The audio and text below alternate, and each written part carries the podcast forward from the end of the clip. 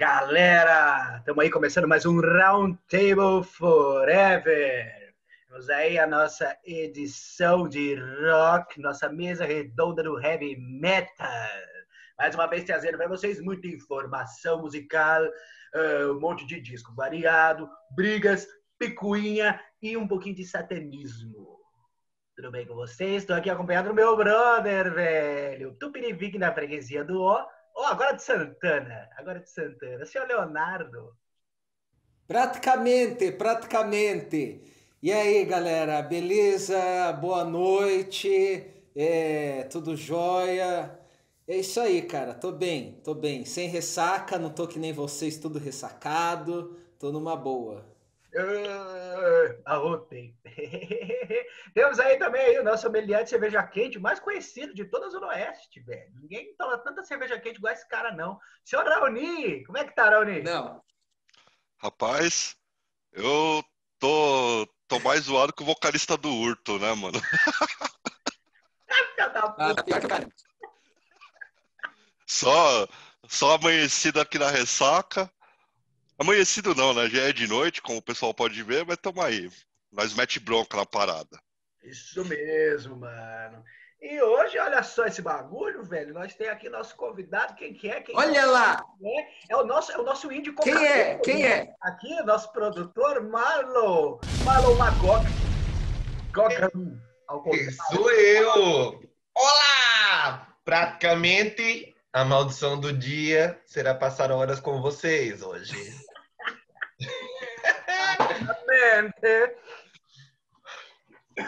Exatamente. Maravilha, mano. Da hora, velho. Finalmente achou espacinho para nós. Cansou de ficar atrás das telas aí, Marlon? Agora vai resolver participar para falar um pouquinho de 89? É, meus, os programas com vocês são sempre assim, né? Eu deixo uma turma vir de cobaia antes para ver se a coisa é boa, né? Se for coisa ruim, não participo, não. Aí eu vi que tava pampa, ó. Vamos falar desse rock aí, nosso de cada dia. Paz no metal para sempre. Paz no metal, velho. Vai lá, cervejinha também tá curando ressaca, né? Igual todo mundo. Vixe, domingo não tem jeito, velho. Tem um jeito. É, tá, tá lá fazendo, faz a produção aí dos nossos vídeos, velho. Sabe dessas produções que você faz, mano? Eu gosto bastante daquele aquele top 10, mano. Aquele cara lá, velho, que apresenta. Cara bonito, né, velho? Cara, oh, elegante, aquele maluco, velho, lá que grava aquele programa lá que você faz. Mas adoro aquele programa, velho. Será? Encontrei esse menino na Casa Verde um dia, dormindo no lixo. Falei assim, ó, oh, cara de youtuber? Falei, eu vou, vou postar minhas fichas aqui. E tá dando certo, viu? Muitos views. Muitos, views. views. né, velho? Super legal. Vários álbuns da hora que eu curto, que aquele cara lá comenta, aqueles dentão dele da Mônica, velho.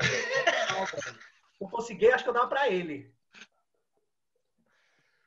Dá hétero também, não tem problema. Isso se chama cadeado chinês na minha terra.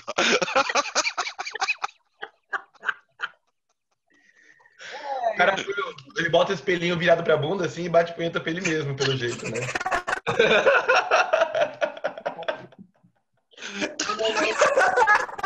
falar de...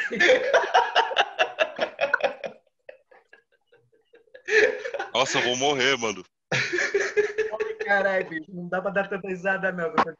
Bota a dentadura no cu e ri pro caralho, né?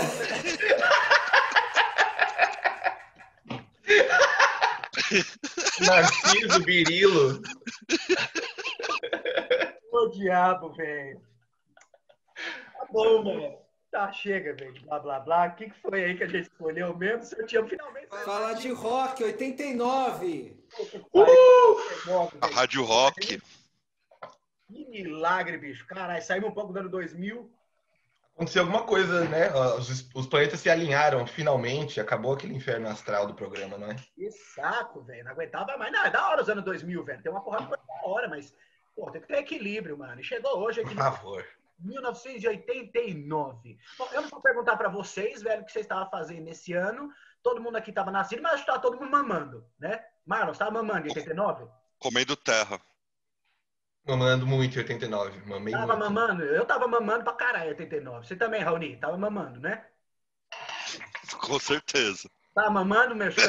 89? Tava já de pé na teta, já tava em pé e ainda mamando ainda, em pezinho. Andando já, brincando e mamando de pé. isso, né? Tá bom, 89 era assim. Pelo menos tava todo mundo vivo. Foi o ano da mamada. Pô, que vibe 89, né, velho? Falar, mano. A gente também não tem. também não vai ter, não tem drop news mais, né? Não tá fazendo mais sentido a gente fazer isso. Então vamos É. voltinha lá pro ano, velho. Porra. É, a gente pega aí esse esquema do Brasil, mano. Porra, foi- acho que 89 foi mais ou menos o ano que deu uma alavancada aí, não foi, não? De banda nacional, tá ligado, velho? De hardcore, de metal, tá ligado? Que começou, conseguiram dar uma explodida lá fora. Uhum. Você tem o Ratos de Porão, se eu não me engano, velho, foi gravar o Brasil em 89, ele foi lá para Berlim, tá ligado? O Sepultura já tinha, um pouco antes, ah, já tinha ido para os Estados Unidos, mas na época que saiu o Beneath the Remains, né, ele foi gravado no Brasil, só que já era Scott Burns, Scott Burns, tem até a história lá que ele foi roubado, né, Scott Burns quando foi para o Rio, mas também, né, enfim, e... Pô, é, aí a banda deslanchou de vez na época do Beneath, né? Dando até aquela turnê bem conhecida de Sepultura e Sodom. Foi também em 1989. Não sei se vocês estão ligados, velho. No... Os caras de Sepultura, na verdade, que reclamam pra caralho, né? Do, do, do, do Sodom. Que reclamaram na época. Tem um monte de coisa aí. Porque eu tava vendo o documentário do Sodom esses dias. E o Angel Reaper falou: não, não sei porque que reclamou tanto. Foi super legal a turnê. A gente fez até festa no final. O, tem aquela Dizem que foi por dele, causa né, do empresário dos caras. Ó aí, Marlon. Dizem que foi por causa do empresário do Sodom, mano, que pesava nos caras do Sepultura e os caras ficaram putos. Foi o Max conta lá no Jô Soares, né? Que eles não deixavam os caras dormir no lugar bom, a comida ruim era que sobrava. Aí eles começaram a ficar sem tomar banho e cagar na calça pra, pra fuder os caras, tá ligado? Assim, então vão ficar fedidos, mano. Esses malucos são todos arrombados, vão ficar fedidos aqui do lado deles. É, Mijar né? na calça. Muito Brasil uma ideia dessa, mano. Nós vamos protestar aqui ficando fedido sem tomar banho. Puta que pariu. E, mano, e, porra, e ao mesmo tempo, tá ligado? Lá, pô, você pega a Alemanha também, velho, tava tendo um puta esquema legal, mano, com treta, velho, com queda de muro de Berlim, tá ligado? Porra, mano, tendo finalmente, mano, um, um acesso legal, velho. Não que já não existisse já do outro lado, saca? Mas era coisa era muito difícil, velho. O pessoal vivia lá de muito esquema de demo, demotape. Eu sempre converso com a galera aqui, mano. O pessoal me passa um pouco de informação o que que era. Porque você vai parar pra pensar, o muro de Berlim, velho, ele atravessava, assim, o meio da cidade, né? Imagina, tipo, fazer uma comparação, velho. Você tem um... Em 89, você tinha um muro ali fechando a zona leste de todo o resto de São Paulo e gente com familiar do outro lado, tá ligado? Sem poder ter contato, só passando carta, velho, por baixo de, um, de, um, de um, algum esquema ali que tinha no muro. E do nada, velho, o bagulho, meu, acabou, velho. Não existiu mais, voltou essa unificação. E, e isso, velho, rendeu, assim que uma bagunça, né? Uma bagunça era o bagulho na época. E ao mesmo tempo ele rendeu o esquema do festival, que que é o Trash the East Berlin, né? Com duas bandas aí que a gente escolheu, velho, de dois grandes destaques, uh, que a gente vai falar um pouco mais tarde, e também o, o Creator, né? E o Creator, velho, fechando o show, então juntou todo mundo, veio toda a galera que era desse, do, do lado oeste da Alemanha, juntou com o pessoal que era do leste. Puta, festival, é o melhor festival de todos os tempos esse aí, mano. É, é incrível, incrível. Felizmente tá tudo registrado aí, dá pra gente assistir. Tem mais alguma coisa, Marlon? Tem alguma coisa para falar de 89? Não, foi só o ano do mamaço mesmo e é isso aí. Mexicano, tem alguma coisa para falar? Eu? Não, não. Então tá bom. Raoni, tem alguma coisa para falar de 89? Os caras eu não tenho, e aí eu poderia citar os discos que talvez não entraram, mas também vai ser coisa pra caramba e é, é melhor não. Então manda bala. Comece a citar os álbuns que não entrou, velho. Que já foi difícil para escolher. Ah, um tem que citar dois mil. Porra, foi pra caramba. Nossa, mano, que ano, que ano pro metal, velho. É os meus, álbuns, os meus anos favoritos, velho. Pra mim, 89, época de transição, tá ligado? As bandas que ainda tinha formato tradicional, tava querendo já fazer ideia nova. E altas bandas, banda mais tradicional, lançando cada descasso. Época de gravação. 89 é época de gravação criativa, velho. Muita gravação variada, tá ligado? Diferente de sistema moderno que parece que fica tudo igual. Tudo com o computador aí, cheio de Pro Tools. Gosta do Pro Tools, Raoni? Cara, eu tenho uma raiva desses, desses álbuns novos. Você vai escutar, parece que eles são feitos em 128 kbps, tá ligado? a bateria vem junto com o som de navalinhas, assim. Parece que quando eu baixava no Inamp errado as coisas, eu falava, que porra é essa aqui? Foda, né, velho?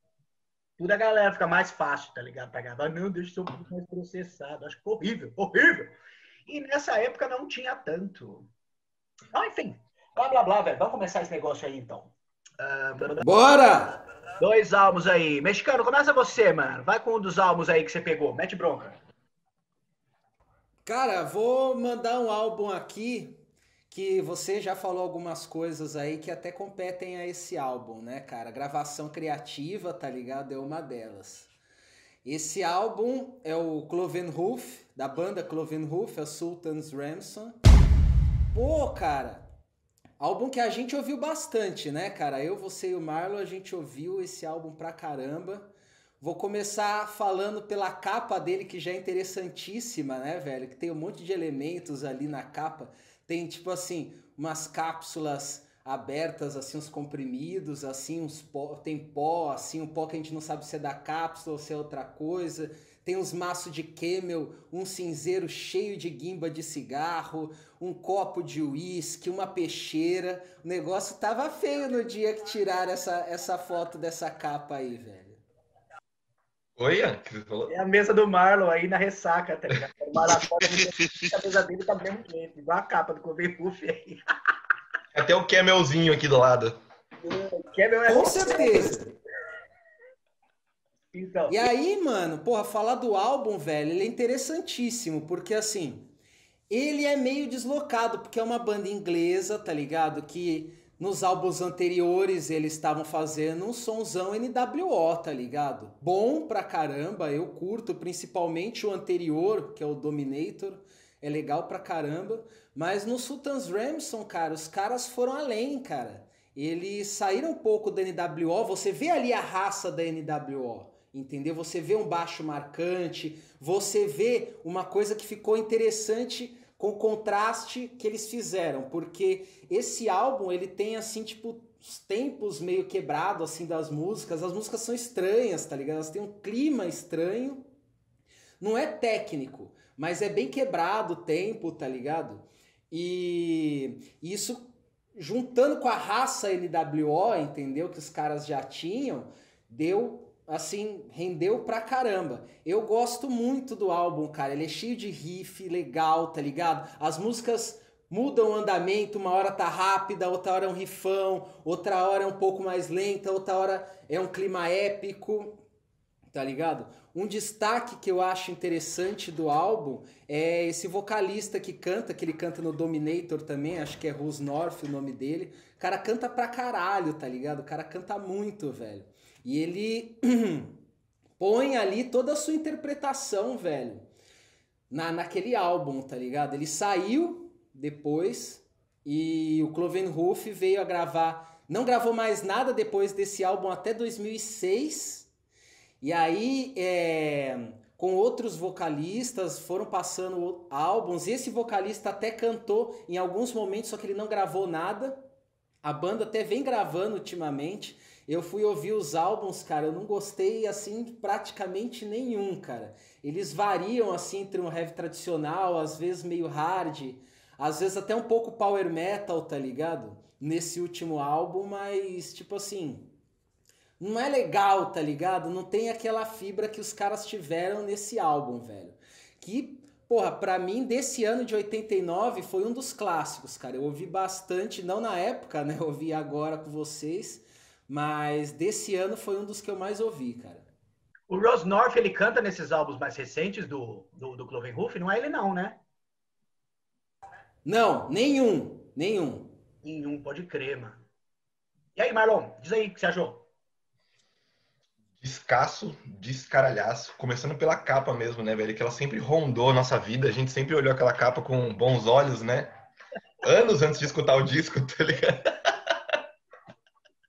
Roubei uma vez um CD do Ian que tinha só capas de CD, assim. Eu não sei que porra que era essa. E tinha essa, era uma das primeiras. Eu falei, mas que delícia de capa. Eu achei que era prog, não sabia nem o que, que era na época, tá ligado? E aí a gente ouviu o Dominator, o, a Rising Up, né, que tomou conta da nossa vida por décadas, assim, mas eu nunca tinha escutado esse. Ele é um pouco mais contido, parece mesmo, né, velho? E aí tem uns sons mais puta, trampadíssimo, trampadíssimo, que lembra pra caralho, assim, um tintinho de Iron Maiden, né? Aquela Notre Dame. A Highlander, que o Yami passou já diversas vezes, fudido. A primeira, mano, aquela Astral Night, eu acho que é o nome. Rider. O Rider. Astral... Puta, que refrão fudido, né? Night Riders on there. Fiquei um, dois, três dias com essa porra na cabeça aí. E terminando com aquela Mysteries of the Forest, que, tipo, você não espera que. Sei lá, né, mano? Essas bandas são foda. Os caras deixam pra última faixa, às vezes, um negócio absurdo, lindo, épico. E essa daí, como se já não tivesse bom disco, essa daí veio pra salvar o bagulho. Mais um pouquinho fora do padrão nessa última faixa aí, eu também acho, velho. E Raoni, quero ver. O que você achou, velho, Clube Roof, Raoni? Cara, não conheci até muito tempo atrás, né? É, se não me engano, é mais um dos discos também que você me apresentou. Mas assim, logo que você me mandou o link e eu vi a capa, mano, uma capa que faz referência ao Camel, independente do cigarro ou a banda, tem que ser boa, mano. E é do caralho, mano. É, é inegável, né?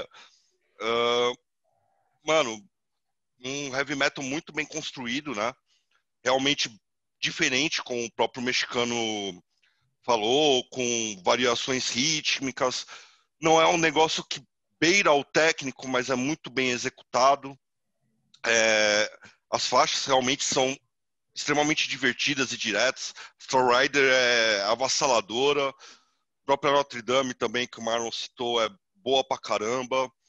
Uh, Hans North, numa atuação assim, por mais que eu não conheça a fundo, é, o trabalho dele é muito foda, tá ligado? O vocal, a entrega que ele tem, o, o alcance vocal dele é muito louco. É, mano, foda pra caralho, eu curti muito. E é isso, velho. Fudido, mano. Bom, vamos lá. Esse Clovenhoof aí, velho. Puta, Sultans Ramson, tá ligado? Ele, pra mim, ele tem uma... Ele é uma dessa vaga, uma boa representação, tá ligado? Daquele que é chamado... Pode ser chamado assim de late New Wave of British Heavy Metal, né? Hum. Porque você, meu, você vai escutar o álbum, assim como tem algumas outras bandas, tá ligado? Que uh, não é um som exatamente que remete ao que era New Wave British Heavy Metal no início, incluindo as bandas assim mais voltadas para o power, como, pro, como o próprio Cloven Roof aí. Eu digo mais dos primeiros álbuns, saca? E, meu, não foram todas as bandas que conseguiram se adaptar aos tempos modernos, saca? O Cloven Roof, ele conseguiu, velho. Ele atingiu, na minha opinião, o ápice velho, de toda a carreira, no, nesse Assuntas Rams. O vocal, velho, desse cara, desse Will North, esse cara é um monstro. Cara é um monstro, velho. Você, você, você chegaram a ver o clipe que tem da Highlander, mano? Sim. Não. Sim. Não, Vou até botar pra ver aqui. o clipe, velho, ele tem uma vibe de interpretação, tá ligado? Também, uma lugar teatral, tá ligado? E junto com aquele alcance vocal, cheio de feeling, como o Marlon mesmo comentou, tem uma, tem uma veia Iron Maiden lascada ali, só que também tem outra coisa. Tem o bagulho especial do Cloven Roof ali, saca? Uh, que, meu, puta, tem mistura, e aí vem aquele uh, disco clássico de heavy metal que às vezes puxa um, um hard heavy ali no meio, se eu não me engano, é Jack One Hyde, velho, que era meio hard heavy. Nossa, essa, que sonsaço, velho. Foda, velho. Silver Surfer, velho, também, outra que não, não citaram, Thousand One Nights. Então ele fica naquele equilíbrio, vem um pouquinho do que era aquele antigo power metal, né? Não o power metal que a gente conhece hoje, e misturado, velho, com essa vibe, meu, receita básica, velho, pro disco clássico de metal. Com puta bom gosto, velho. Bom senso, foco, melodia. O bagulho é metal pra caralho, velho. É erga a espada do metal, velho, e decepa a cabeça de todos os povers, mano. Povers é foda, né? Posers. Highlander! Jekyll and Hyde. É isso aí. Take the head of my enemy, there, there can be only one, velho. Esse maluco é muito assassino, né, velho? O inimigo seu, velho. Você tem que arrancar o a cabeça dele, velho. Com a espada, mano. Arranca a cabeça e segura. Assim, ó. Só um pode sobreviver, velho. Mais metal do que isso, meus brothers? Hum, não sei.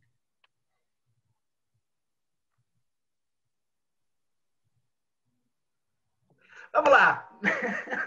Raoni, vai! Fala o Alba, manda um dos que você escolheu aí, Raoni. Sou Joe? Vamos lá. Vou de No More Color do Coroner.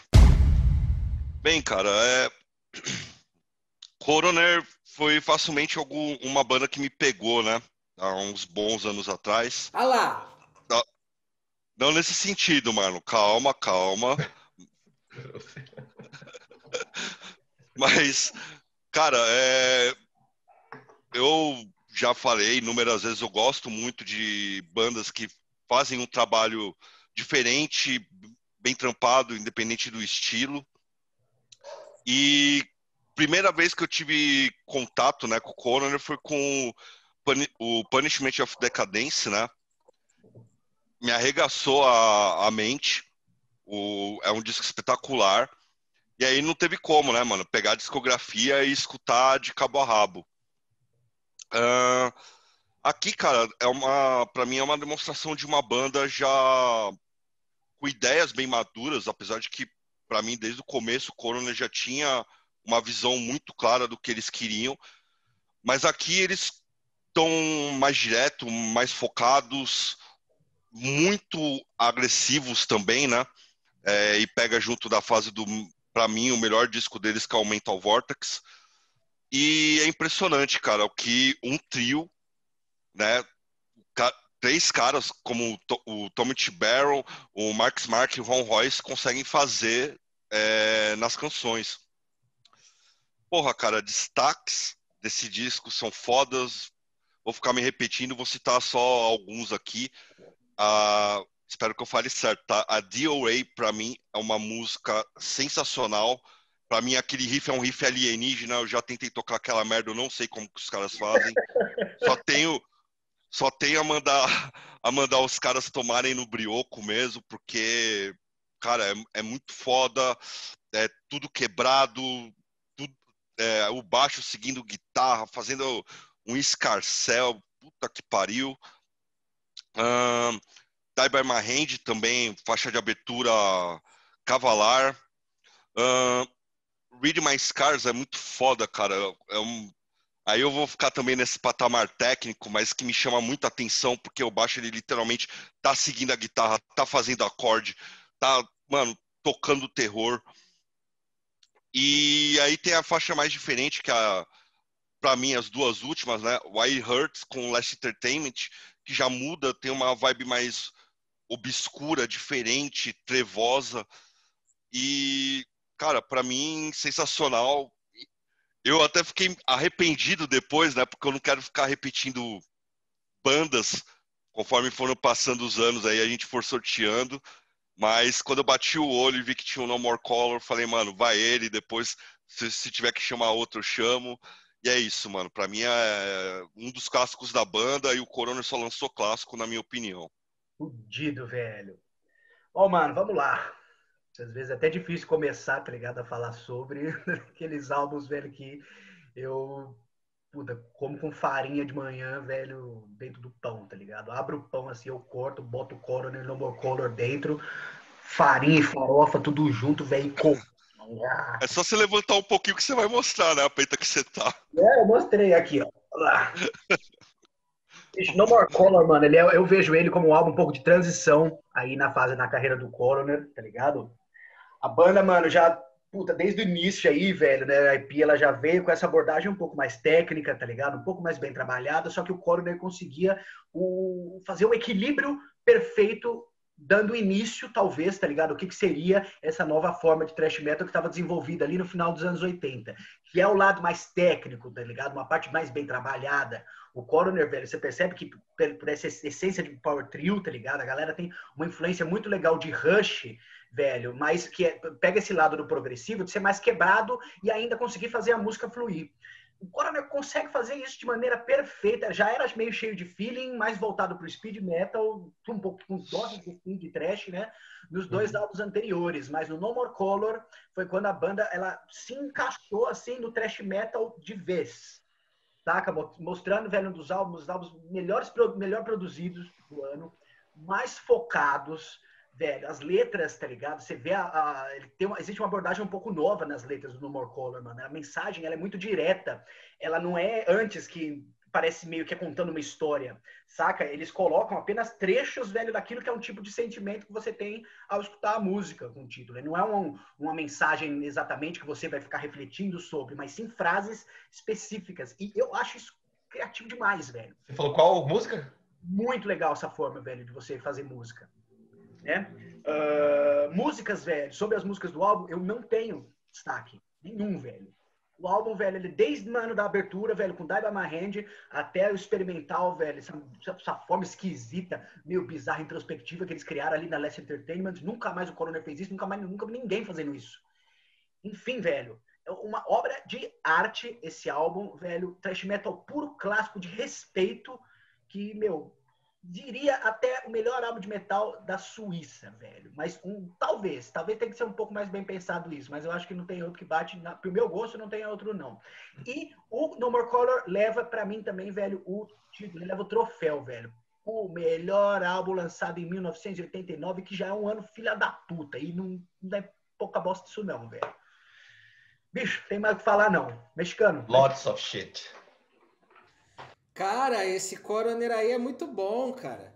É, Raoni falou uma coisa aí, eu também concordo, velho. Também que álbum que, do Coroner que é ruim, tá ligado? Não tem álbum ruim, velho. O Coroner é fudido, velho. Até o Green lá, um pouquinho mais pra frente ali, eu também, porra, acho sensacional, velho. Eles têm, desde o primeiro álbum do Rip, que é o que eu mais ouço, inclusive, mas assim, todos eles, cara, já já começam assim muito bem, entendeu? Muito bem tocado, riff pra caramba, riff, mano, dá com pau, tá ligado? O vocal sempre com puta clima, velho. A banda em si tem um clima, velho, que, que acompanha ela desde o começo, entendeu? Então eles eram diferentes ali na época, não era uma banda é, de thrash metal convencional de speed, mas também tirando a parte técnica, o clima, velho, que eles trazem nos álbuns, o tipo de gravação que eles usam, sei lá, como eles fazem aquilo, traz uma banda diferente, cara, que você ouve e você fala, cara, isso é sério, velho, o Coroner é sério, tá ligado? E com relação ao álbum, cara, só música fodida, tá ligado? Só, mano, Baixo acompanhando guitarra, velho, fritando, velho. Porra, fudido. Vocal sempre ali em cima, velho. Bateria bem tocada, bem marcada, cara. Realmente, do ano de 89, cara, é um dos principais clássicos, velho. Eu acho que o Coroner realmente chegou no apogeu nesse álbum, assim, velho. Quando eles se encontraram ali, velho. Falaram: olha, é isso aqui, ó. Tirando um pouquinho de speed, colocando Trash metal ali a coisa mais técnica sempre, que vem desde o começo, mas apurando ali, cara, ficou show de bola. O destaque para mim do Coroner sempre vai ser esse guitarrista, tá ligado? O cara ele tem muito, parece que ele tem trocentos riff na cabeça, trocentos solos de guitarra na cabeça, tá ligado? Não perde o fio ali nunca, cara. E só fico impressionado, velho, com tanta genialidade nesses álbuns do Coroner, cara. O cara vai pro Creator, me lança Outcast e Endorama ali, ficou difícil, não entendi o porquê também, velho. Mas, tamo aí, né, cara? Vamos que vamos. Lamentável, né, velho? É, é uma das coisas, um dos, momentos mais absurdos, ridículos, velho, do metal é isso, mano. Que que Tommy Vettel, velho, me sai, termina o Coroner, me ingressa no Creator, mano na época que o thrash metal tava embaixo, o Creator podia ter lançado os melhores álbuns de thrash metal do mundo. Me sai em Dorama e. Qual o nome do outro lá, o filho da puta? Outcast? Anywall? Não. Outcast? Outcast. Outcast em Dorama, velho. Nossa senhora, velho. Puta que pariu. O Endorama é muito louco, mano. Vai, Só fazendo um complemento antes do Marlon falar, mano. Fala, eu, um dos negócios que eu acho impressionante do Coroner, que eu dou muito valor e eu gosto pra caralho de bandas nesse formato trio é exatamente que quando você não tem tantos músicos ou para fazer diversos recursos, né, musicalmente falando, você tem que ter um foco muito afiado. Então, mano, pegando as bandas de mais técnicas dentro do trash, eles conseguiram trabalhar de uma maneira extremamente única e singular, cara. E Mano, é só, é só paulada, mano. É tudo, é tudo bom. Não tem, tipo, via... muita viagem, muita coisa diferente. Pra mim é. Mano, os caras são literalmente. O Ian citou o rush do thrash metal, velho. Os tá caras no... fazem música, velho. Tá no ponto perfeito ali, né, Raoni? É verdade, velho. Porque não tem conversa furada no No More Color, velho. Qualquer coisinha que aparece ali, é, qualquer, qualquer mínima parte da música, ela é importante, velho, pro desenvolvimento. E o álbum tem o quê? 33 minutos. Uhum. Vai, Marlon. Igual tomar um copo d'água, né? Facinho. Putz, esse daí também, dos que eu ouvi do Coroner, é o meu favorito, fácil, fácil. E é, você tem que ouvir uma vez só pra virar fã e cantar, né? Tipo, Die By My Hand, Read My Scars. E eu lembro que, assim, quando, eu, quando o Raoni tacou, eu lembro que eu tinha escutado por muito tempo esse disco, só que não lembrava exatamente aonde, assim. Aí na hora que eu dei o play, mano, eu senti o cheiro da Lapa, tá ligado? era... ali, né, indo pra escola, indo pro trampo, eu ouvia muito esse disco, muito, muito, muito, muito, muito, muito. O dia que o Ian desenterrou, que eu falava assim, eu só ouvia o Rip, né? Por causa das Nosferatu, na verdade, porque eu nem, nem, nem sou tão chegado no Rip, assim. Mas ele falou, não, ouve esse aqui, ó. Oh, é louco, hein? Não é? E aí esse foi o bom. Maravilhoso, porra. Aí, vamos lá, só pra não, não ficar... É o melhor mesmo, sem babação de ovo, só vou dar meus destaques aqui, que são a Die By My Hand, Read My Scars e a Last Entertainment, que é a mais fodida para mim de longe, velho. Tipo, os caras, eles, eles não cantam, né, a música, eles recitam a letra, tá ligado? É um instrumental fudido com, o, com a fog subindo, assim. Aquilo é foda, velho. 100%, mano.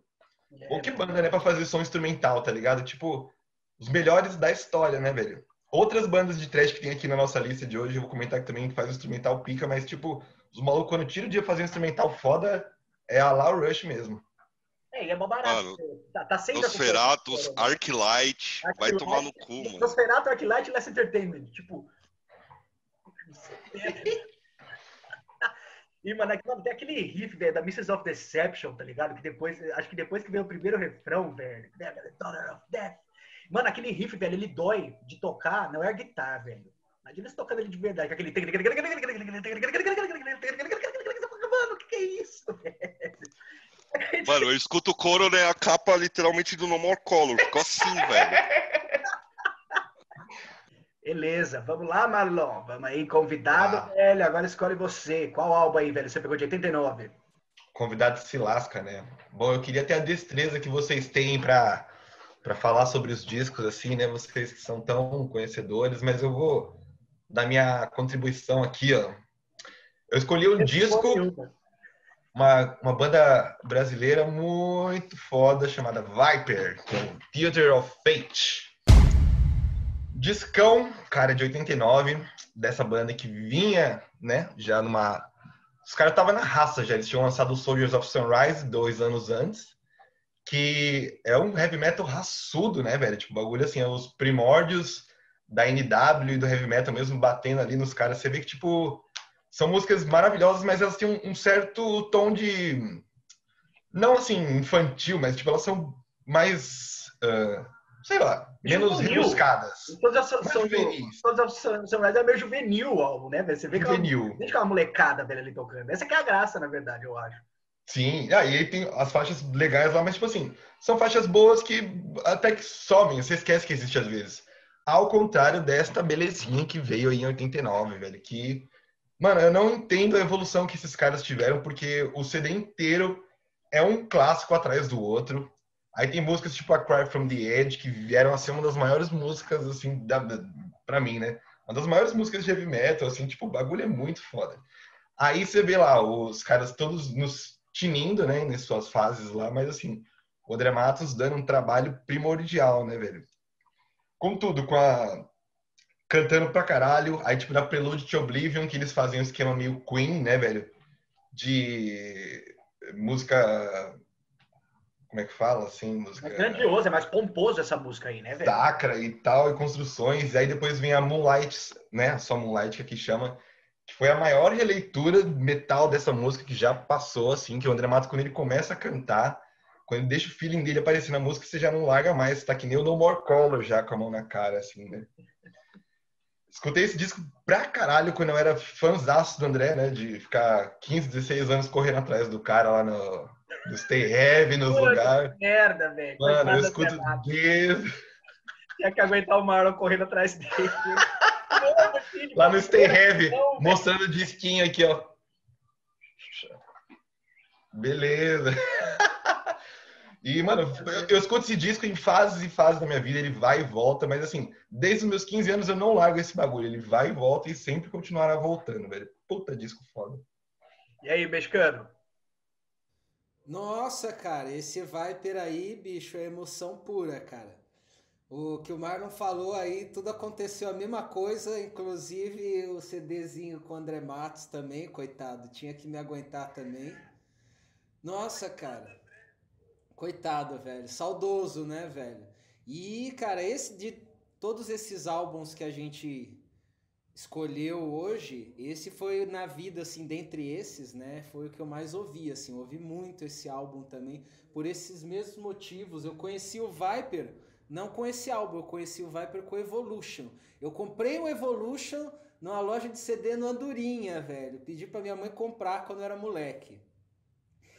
E eu não sabia, e eu já conheci o Angra, só que eu não sabia que o André Matos é, tinha cantado antes no Viper, porque era coisa de revista, não tinha internet assim, pra, a informação não era tão rápida, né? E, porra, cara, eu fui ouvir esse álbum depois, o Filter of Fate, porra, que descasso, velho. Aí eu ouvi a versão que era os dois juntos, o Soldiers of Sunrise e o Filter of Fate, que saiu isso numa época e eu comprei. E nossa, cara, eu vi isso a exaustão, assim, a exaustão é realmente o que o Marlon falou de uma evolução ali da banda, tá ligado? Da coisa mais tradi, que era o Soldiers of Sunrise, por uma coisa mais grandiosa, mais pomposa no geral, entendeu? Que é o Future of Fate. Tanto vocal quanto as, o trampo de guitarra, as orquestrações que tem no disco, o, a própria temática também do álbum, porque o outro era mais assim, tipo, tradi, né? Uma coisa mais épica, uma coisa de história, pá. E esse, e esse álbum é uma coisa, sei lá, mais filosófica, mais sobre a vida, né, cara? Então, tipo, a evolução foi em todas as esferas, cara. E o André Matos sempre, velho, sempre cantando pra caralho, sempre arregaçando.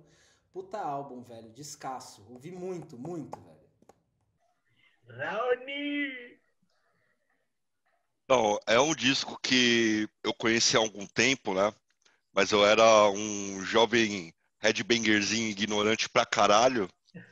E sempre tinha aquelas treta, né, mano? É, acredito que com vocês talvez não, não fosse dessa maneira, mas eu andava com uma, uma galera que, tipo, se você escutasse Slayer, passasse longe de qualquer coisa que parecia com Angra, tá ligado? E, obviamente, o Viper, por ter o André Matos, né?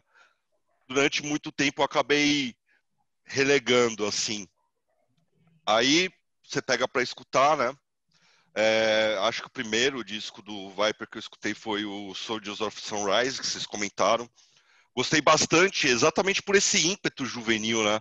As bandas que eu gostava de metal começaram muito cedo, é legal você sentir essa energia num, num play, né? E como vocês comentaram, esse salto do Theatre of Fate é cabuloso, cara não sei as histórias internas da banda, mas para mim é impossível não, não identificar a mão do André Matos já diretamente ali, né? A, a maneira como ele enxergava a música, a união com a música clássica, que no Angra ele vai explorar a música brasileira também, né? Vai ainda mais além, mas aqui, porra, o moleque não tinha nem 20 anos ainda, posso estar enganado, 17 né? 17 anos, se eu não me engano, velho. Mano, 17 anos e os caras fazendo isso, né? Era tudo amigo de bairro, mano. Então os caras lançando um disco nessa proporção é. Beira o absurdo, cara. É quase uma piada pensar isso daí hoje em dia, porque infelizmente é, é, muito raro, né, na cena. Uhum. Só trazendo alguns, alguns pequenos adendos. Primeiro, eu acho que essa capa é uma das capas mais icônicas, né, do heavy metal brasileiro. Uhum. Foi pintada pelo Alberto Torquato. Para mim, maravilhosa, mano tipo, numa camisa bonita pra caralho. A bateria também não deixando de lado, né? Eles não tinham baterista na época, eles contaram com o Sérgio Fac, que é do Voodoo, né? Ah, é Inclusive, se não me engano, ainda, ainda tá nativa. E, cara, questão da, das faixas, né? É, realmente já traz aquela conotação na At Least, At Least a Chance, na Prelude to Oblivion Moonlight, né, que vem os trabalhos com cello, com viola, com violino. É, acho que a primeira música que eu escutei desse play mesmo foi a Live for the Night, né? Ah, deve ter sido. Bastante, bastante enrolê, é, um, é talvez a faixa a, a, faixa título, digamos assim. Título não, né? Mas a, a faixa single desse Carro disco, chefe, né? a mais emblemática. E eu acho que é a música mais emblemática da carreira do André Matos, eu diria. Verdade, cara. Tipo, ninguém precisa tudo que o. Angra fez não bate ela, tá ligado? Você Assim. vai num show, velho. Você vai num qualquer show, velho, que rola Viper, mano, a galera canta, tá ligado? O André Matos não precisava Sim. cantar a introdução dela, velho. A galera que faz mesmo. E eu acho legal ver, mano, a, a evolução nessa coisa também da influência, né? Primeiro disco ali, você tem. ah, tá na cara, né? Tem muito Judas, muito Maiden, é, tá, tá tudo ali naquela massa sonora, né? E de repente aqui, cara, posso estar enganado, né? Mas eu tava escutando a própria faixa título, a Theatre of Fate. Mano, começa já com aquela coisa épica, meio Maiden, depois descaralha, vem um riff totalmente original, é deles, tá ligado? E isso daí mostra o quanto o heavy metal brasileiro nos anos 80 buscava um caminho único, um caminho que não era feito basicamente em lugar nenhum, né? Então mesmo, tem que tirar o chapéu e reverenciar mesmo. É isso mesmo, Raoni. Puta, essa que é a vibe maior, tá ligado? Do Teacher of Fate, mano. Eu não. Puta, velho, é- é- eu acho que é um dos casos, velho, mais chocantes que se existem de, de, de evolução, tá ligado? De um álbum para um de um álbum para um outro. Não, não tô querendo desmerecer, velho, Soldiers of Sunrise nem nada, tá ligado? Porque ele é um clássico álbum dos primórdios aí, velho, que já fazia diferença pro que, que era a cena, velho, no, no- no metal brasileiro na época. Porque era uma Sim. roupagem um pouco nova, tinha um pouco daquela energia ali, meio Halloween, tá ligado? Do, do- da fase do House of Jericho, só que também feito de uma outra forma, mas assim, que é mais, um pouquinho mais voltado pro Power Metal. O que, que era chamado Power Metal? É. Não, pro Power Metal, Power Metal puro álbum, velho. Agora, velho, o Theater of Fate, puta que pariu, velho. O que, que esses caras fizeram? O que, que aconteceu com, com, com os caras? Meu, não, não, pra mim não faz nem sentido. Como é que você que, que é consegue na água? traba- trabalhar com aqueles arranjos, velho, com uma banda que tinha um álbum tão padrão antes? Sabe? Os arranjos da Cry from the Edge, velho. Tipo, meu, você vem, entra a parte do violão, e vem- depois vem a linha. Velho, aquilo é metal clássico puro, velho, original, íntegro, característico. André Matos cantando pra caralho. Então, Talvez a fase mais agressiva dele, né? Porque no Soldiers of. Sunrise ele tá um pouquinho. A voz dele é bem, é, é bem falsete, assim, total. É. Não, talvez, acho que no Xamã, no Xamã ele tem uns negócios que ele fica mais agressivão. Mas no, no- na Cry from the Edge tem umas entonação meio.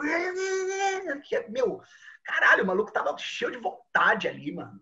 Descasso, descasso. Um mínimo problema que não chega a ser exatamente um problema, mas é uma coisa particular minha. São algumas linhas vocais, velho. de- tem duas músicas aí desse álbum que tem umas linhas vocais, velho, que me dá nos nervos, velho. Tipo aquele. Eu odeio essa. Mano, dá treco ouvir essa música, velho. Falo, porra, cala a boca, velho. Mas não é uma falha, exatamente, do álbum, entendeu? É só uma coisa particular minha. Tirando isso, tá ligado? Meu, álbum importantíssimo pro desenvolvimento do estilo no país, velho. Descaralhaço. Ô, Raoni, lembra que eu te falei no grupo que ele ia ter uma ressalva no álbum? Era isso daí, ele já tinha comentado isso comigo. Eu lembrava disso, por isso que eu comentei com você. Sim, Bom, vamos lá, sou eu agora, né? É, infelizmente. Vamos lá. Vamos lá, mano. Puta merda, foi meio difícil, velho, pegar esse álbum aqui, tá ligado? Porque ele é um álbum, mano, bem é, esquecido. Não sei dizer se. Não, não, a palavra injustiçada ela não é certa, não. Porque eu acho que o propósito que a banda queria fazer, na época que lançou esse álbum, ela mais ou menos conseguiu atingir. Tô falando de um dos meus álbuns assim favoritos, velho, que é o Product of Society do Defiance, né?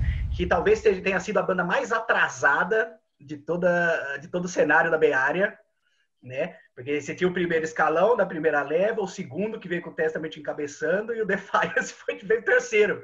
Defiance é a terceira leva de trash da Bay Area, saca? Hum, E esse álbum, velho, ele não é exatamente um álbum muito ah, muito comentado, muito lembrado, valorizado por conta de ele não que- por conta de que ele não tem alguns grandes ah, muitas características que para se fazer a comparação com o que estava sendo a Beara na época. Você vai escutar o disco, mano, o disco ele não tem peso. O disco ele não é rápido. Tipo, você já fala isso pra alguém, velho, do álbum Trash Metal, fala, mano, mas não tem peso, não é rápido, então pra que, que eu vou ver essa merda? enfim, mano, eu não. Mesmo assim, velho, os valores que eu tenho com esse álbum eles são outros, porque a banda tem a pegada da banda, eu acho muito foda, velho. São as, a vibe de linha vocal, velho, que o vocalista se chama Ken Alkington. O cara, ele deve ser um dos caras com menos emoção da história.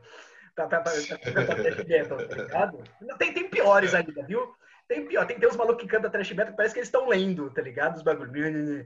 Mas é que ele tem aquela pegadinha, velho, que, ela, que, que dá um pouco a entender o que, que era um subestilo do trash chamado street trash metal. Saca? Que é aquele som um pouco mais urbano, velho, falando de problema de cotidiano, tá ligado? E é um tipo, um bagulho musical que me agrada muito, velho. Todas as músicas desse álbum, para mim, elas são excelentes, ainda que nenhuma possa entrar no hall de clássicos do thrash metal. No final das contas, ele acaba virando um álbum super uh, uh, um, um, álbum que representa bem o que, que era o underground dos Estados Unidos, porque enquanto tava um monte de banda já do trash chegando no mainstream, o underground, as bandas de bairro, velho, tava fazendo esse tipo de som, saca? Isso que eu acho, mano, é, é esse, esse tipo de interpretação que a gente tem que ter quando vai escutar. Uma história muito interessante, velho. Quem fez a gravação desse álbum foi, uh, foi o Jeff Waters, saca? Na época, se eu não me engano, esse álbum do Defiance, ele saiu antes do Alice in Hell, ainda. E, e assim, os caras, velho, eles, eu já li entrevista do Defiance, eles falando que eles não gostam da gravação do álbum. E, eu, e, e, eles falando que a gravação do álbum posterior, que é o Voz de Terra Firma, ela é muito superior, eles melhoraram em tudo. Isso, bicho, é uma lorota, velho. Isso é uma conversa furada que não faz sentido nenhum, porque a gravação do Voz de Terra Firma é horrorosa. Velho, é uma das piores gravações de thrash metal que existe, atrapalha o álbum demais. E a gravação do primeiro álbum é mó legal, ela é mó limpa. Depois que eu fui descobrir que. Nossa, não me lembro de que eu li isso, velho. Mas faz mó cota, tá ligado? Que o Jeff Waters, mano, ele ficava tirando, ele ficava zoando os caras do Defiance, porque eles norte-americanos e do Canadá, então parece que tinha uma rixa, e ele ficava loprando os caras e os caras não gostaram dele. Então, isso que eles estão falando da gravação é, é particular, tá ligado? Ah. Não faz sentido, velho. É só você escutar o voz de Terra Firma que você vai ver, pô, mano, como que a gravação é melhor, velho? Enfim, mano. Resumindo ao máximo, velho, de default até hipotermia, essas duas músicas para mim são as melhores. A primeira, a abertura e a saideira do álbum. Trash metal aí íntegro, original. Não existe álbum trash metal igual esse, velho. Isso é fato. Pode não ser o favorito de muitos, mas ele é um álbum original, ele não é genérico. Ele tem umas características ali, velho, pequenos detalhes, velho, parte musical, gravação, até a linha vocal que não existe, tá ligado? Por mais que você goste da proposta que o Defiance teve ali ou não. Raoni. Então, cara, é... eu gostei bastante. É... Esses pontos que você colocou, até de não ter um peso ou uma velocidade absurda, acho que era um padrão na época, né, mano? Você tinha uma competição, principalmente do, do Trash Bay Area, que tava cada vez mais insano, né, mano? O Slayer vindo com insanidade, o, o Metallica vindo, mano, portentoso, tá ligado? Cada vez com músicas maiores, é, o Megadeth cada vez mais trampado e tudo mais. E talvez eles saiam um pouco desse nicho, né? dessa disputa que não era deles. Mas eles trazem um disco extremamente coeso com o Product of, é, Product of Society, né? Uh, o que me chamou a atenção, né, e a gente até comentou em Office, você já trouxe isso daí, é, foi quanto a, a, esses detalhes que me remetiam muito, escutando agora, nessa semana, ao Annihilator, principalmente em faces como Insomnia, Tribulation, né? Que tem muita coisa instrumental bem trabalhada, tá ligado? É, muitas passagens acústicas inter extremamente interessantes. Eu falei, caramba, mano, isso daí me lembra, tá ligado? Crystal Wayne, aquelas introduções do Annihilator. E quando você falou que era o Jeff Walters, eu falei, mano, faz sentido, faz total sentido, tá ligado? É, tanto que eu até te perguntei, né, isso daí, eu pelo menos não sei. Você falou, ele, né? Sim, se, se ele tinha contribuído, de repente pego para fazer alguma coisa ou ajudar na composição, né? E só que assim, tem, tem muita essa vibe. Só que, mano, as outras músicas também são maravilhosas. Eu achei um, um, um thrash metal bem marcante, com riffs legais, bem trampado, mano. É, novamente, eu sempre chego com destaque no baixo aqui, né? O baixo na cara, os trampos de guitarra muito bem feitos. Eu gostei também pra caramba da abertura Default, indo com a Death Machine. Uh, Dead Intentions também é uma faixa muito legal. Cara, no geral, assim, era uma banda que eu não escutava há muitos, mas muitos anos mesmo. Eu tinha baixado no meu PC há dois mil anos atrás. E ressuscitar agora, escutando, lembrando mais ou menos da época, tá ligado? Que eu tava pegando essa, é, esse tipo de, de som e tal, mano, bacana pra caralho, tá ligado? Vou botar aqui, tem uma playlistzinha de, de thrash metal, vou já, já adicionei alguns sons deles lá. Isso, é bom pra dar aquela energia, daquele gás, velho. E o vocal, o que você achou? Cara, é, achei achei bom, assim, não não me incomodou, mas talvez tenha, tenha essa falta de mais de pegada, de energia, tá ligado? Mas dentro da, do conjunto como um todo, pra mim, ok, tá ligado? Uhum. Ele não, esse mano não fez mais nada, velho. Ele sumiu. Quem é o Quinton, o nome dele? Ele sumiu. Gravou Quem é o Quinton? Quinton. Um dos guitarristas faleceu, né, em 2006. Se eu não me engano, morreu um dos caras. Morreu, é verdade, velho. É que pelo menos gravou esse play, morreu. Quer até fazer a menção foi o Doug Harrington. Isso, Doug Harrington, verdade, mano. E aí, Marlon, o que, que você achou, velho? The Fires. Bom, vamos lá. Eu não desgostei de modo algum, porque isso não é possível, tá ligado? Mas eu também não encontrei ali o, o supra-sumo do thrash metal, né? Não vi nada diferente ali. É um disco bacana de se escutar, mas, tipo, não, acho que eu não volto a colocar ele lá, tá ligado? No, no, na cachola. Mas, assim, eu andando pra lá e pra cá, ouvindo, as duas vezes que eu parei pra olhar e falar, qual o nome dessa? O que, que é isso aqui? Era a Insônia que começa com um violãozinho ninja lá, né, velho? E depois vem num clima fudido, assim. E a Deadly Intentions logo em seguida, dando a chibatada certeira, tá ligado? E também a instrumental Tribulation fudida também, velho. É isso que eu ia falar. Esse era outro trash que eu ia falar que tava com uma instrumental fudida aqui na lata e é esse aí do Defiance. E a capa, eu nem fui olhar, né? Mas é do Ed Réplica, né? Pelo jeito lá. É do Ed Réplica. É Ed Réplica. Caralho, o maluco é a, a mão mais certeira do mundo, né, velho? Eu nem olhei, eu falei, eu nem vou ver. Deve ser dele. Cara, é fera. Então, sabe qual que é a vibe, Omar? A Deadly Intentions, velho. Tipo, ela é música boa, velho, pra você ouvir lá na, na, na, na... Ali entre Paulista e Consolação, tá ligado? Você, aquela muvuca de gente, velho, que você sempre quer ser mais apressado que todo mundo. Taca ali, é. Você vai andando, você vai pulando na cabeça dos velhos. Ó, bom, eu já experimentei, eu recomendo. Música pra correção silvestre, é? É, velho.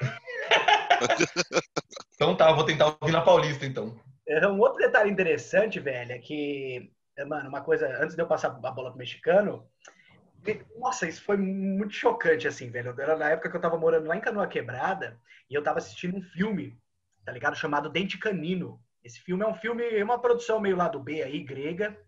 Um filme super legal, tá ligado? E eu fiquei em choque, assim, no final, tá ligado? Que eu comecei a ouvir, tinha um cara tocando violão e ele tava to tocando uma música. Aí, é. aí eu parei assim, eu falei, mano, essa porra, velho, dessa música. Aí passou dois dias assim, eu falei, caralho, a música do Defiance, velho. Eu fiquei muito indignado. Assim. Como que a música do Defiance tá num filme grego, mano, meio pretencioso? Tipo, cozinho, velho.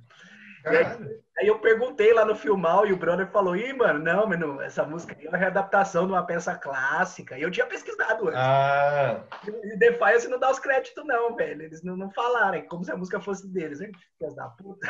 Olha aí. Espertinhos. Mexeu, mudaram, né? Daí trocou não. Falou assim: é outra coisa. Vai lá, ô Léo, ô Léo, o que você achou, velho? Oi, oi, oi. Então, cara, eu achei legal, eu achei legal. Porque é o seguinte, eu tinha, há muito tempo atrás, ouvido esse Void Terra Firma aí. E aí eu tinha achado, ah, legal, mas tá, ok. Larguei. Nunca tinha ouvido esse primeiro do Defiance. Aí você pôs aí pra gente ouvir. Cara, Ele é muito legal, eu curti pra caralho, cara. Tudo na medida, tudo trash metal de qualidade. O que me admirou foi justamente essa relação da gravação, porque a gravação do Void Terra Firma realmente é uma bodega, tá ligado? E aí eu fui ver, eu falei, mas como que esse que é o primeiro álbum dos caras, que em tese, sei lá, a gravação de ser mais tosca, mais precária, não. Uma puta gravação fodida, tipo de álbum grande, tá ligado? De álbum, assim, da época fudido, não era pra Tipo, uma banda de primeiro álbum, assim, já largar com um álbum com uma puta gravação dessa. Eu, inclusive, achei bem melhor que o Voz de Terra Firma no geral, assim. As músicas. Eu queria te perguntar que eu não entendi direito, porque eu preferi o vocal desse álbum, desse primeirão Defiance. O do Voz de Terra Firma é outro, né? Ou não? Quem canta no Voz de Terra Firma é o Steve Esquivel, o cara que cantou no show do Exodus na Led Slay lá em 2004. 2004? É, 2004. Tá. Uhum. 2004. Isso, é Steve Esquivel. Ah, eu prefiro muito mais. Eu prefiro muito, preferi muito mais esse vocal do, desse primeiro álbum aí. Curti pra caralho, velho. Joia mesmo, velho. Vai sair na rua ouvindo ele, velho, pogando, quando você puder voltar a andar na rua? Lá para 2023, quando eu pegar metrô de novo, com certeza eu vou ouvir. Velho. O mexicano não sai mais na rua, não. Não. Não vai mais. Então, velho, é, é, engraçado, na verdade, porque o Defiance ainda tem o terceiro álbum, né? Também com o Steve Esquivel cantando. Que, velho, a performance vocal do Steve Eu nunca ouvi esses mais pra frente aí. É, é aquele álbum da cabeça, o Beyond Recognition, que tem uma mão saindo de uma cabeça. Você já deve ter visto, é capa do Ed Réplica também. E, meu, a performance vocal é a melhor performance vocal do Defiance. Talvez esse terceiro álbum seja o melhor do Defiance. Em qualidade, originalidade. Eu prefiro, mas eu gosto mais do primeiro porque é a minha vibe. Vamos lá então, mano. Vamos continuar esse negócio aí. Vai você mesmo, mexicano. Vamos para a segunda leva. Ô, oh, legal, velho. Puta álbum que eu, que eu pus aí, porque esse foi um álbum que a gente ouviu bastante também. Sabbath, Dreamweaver, tá ligado? Nossa, inglês, trechão, tá ligado? Puta riff do caralho, Martin Walker, grande mestre no vocal, arregaçando, tá ligado? Que eu curto nesse álbum, velho, são várias coisas, tá ligado? Além, tipo, do clima que ele dá, porque é meio diferente, né? O thrash metal inglês, a gente tá acostumado a ouvir Bay Estados Unidos, Brasil, essas coisas. E tem, tem tanta banda assim como tem nos outros lugares de thrash metal na Inglaterra, né? Então, porra, é assim, é um álbum inusitado, tá ligado? Ele já vem assim, tipo, da, do primeiro álbum, que é fudidíssimo também, a gente ouviu até também arregaçar. Ele vem seguindo a linha, tá ligado? Desse thrash metal, assim. O legal, interessante, é que assim, a, a temática dele, meio pagã, né? Pagã é uma crítica ao catolicismo, pá, mas se você for entrar a fundo mesmo nas letras, que são grandes, as letras são enormes, então você já fica curioso, você vê umas letras daquelas e fala, não, vou ver, vou, vou pesquisar, vou ver o que quer dizer, vou ver o que o cara tá falando. Você vai lendo, você vai entrando a fundo ali nas letras, cara, é tipo uma questão assim que eles fazem uma, uma coisa assim de uma crítica a toda a privação de liberdade que houve na história da Inglaterra, parece assim, tá ligado? E dentro disso, cara, um puta álbum. Cara, Andy Snip na guitarra, né? Que a gente tem que falar um pouco do cara também, né, velho? Que de 2000, dos anos 2000 em diante aí produziu, mixou, masterizou álbuns de muitos artistas aí de metal, né, velho? Amor Amarth, é... Porra, os Acept recente, Megadeth, Nevermore, como o Ian disse em algum outro, acho que ele falou do, do, do Sabbath em alguma outra gravação aí, aquelas coisas esquisitas da Nuclear Blast dos anos 2000, o cara produziu tudo, né? Então, a presença do cara é muito importante no álbum, assim, os riffs são matadores, batera, tá ligado? Um puta clima que o álbum tem. O terceiro álbum já não é mais com Martin Walker, né? Que ele entrou pro Skyclad, já é outro vocalista, ainda tem um pouco dessa temática, mas dá a cortada de brisa, entendeu? Porque a interpretação do Martin Walker para as músicas é muito fodida, tá ligado? É muito sério o bagulho que o cara tá fazendo, velho. Então, assim, álbum de cabeceira, velho, de 89, um puta de um clássico, velho, que a gente ouviu até o cu fazer bico, velho. Vai lá, Marlon. Ah, só lembrando aqui, o mexicano ele falou que as letras elas têm essa temática assim, né, que parece que é a mesma história porque é a mesma história, é um álbum conceitual, né? O Martin Walker ele pegou um livro chamado Ways of the Weird, que eu não sei o que significa essa palavra, W-Y-R-D, eu não consigo achar. É um nome. É um O nome? caminho de Weird. Uhum. Entendi. Que quando eu fui na Inglaterra, inclusive, eu tentei procurar esse livro numa rua lá chamada Charing Cross, que é a rua Sebo, e não achei por nada, velho. O bagulho é in- inencontrável. E, mas o disco é um disco, né, velho? Puta que me pariu, mano. Tem gente que eu gosto de graça nesse mundo, velho. O Martin Walker, cara, pode cagar no chão que eu vou falar, puta que cagada, fodida, né, mano? As letras impecáveis. Foi a primeira vez que eu peguei letras grandes na minha vida, assim, pra, pra pirar, né, cara? E, e, eu, eu cantava numa banda, a Rosana in Excelsis, né, que é do History of a Time to Come. Velho, é um tesão decorar aquelas letras, mano. Você fala, esse maluco ele trabalha muito bem, velho. E todo mundo trabalhando pra caralho, né? O Andy Snip, Fraser Casket lá, os caras, tipo, todo mundo faz o seu trabalho muito bem feito, cada um com 70 riffs na mão, 700 mil palavras nas letras e emoção pra tudo que é lado. Eu também não vou nem, eu eu não vou nem pôr nenhum ponto, assim, nenhuma faixa melhor, porque eu acho todas fudidíssimas, mas só queria Todas comentar são fodidas. Um dia que tava eu e o mexicano, eh, a gente já tinha saído do of a Time to Come e os e o Wayward Sons of Mother Earth, né? Daí a gente pegou o autógrafo lá do Martin e tudo mais. Só que aí demorou pra sair o Dreamweaver. Aí saiu o Dreamweaver exatamente num dia em que eu e ele tava indo pra Bragança.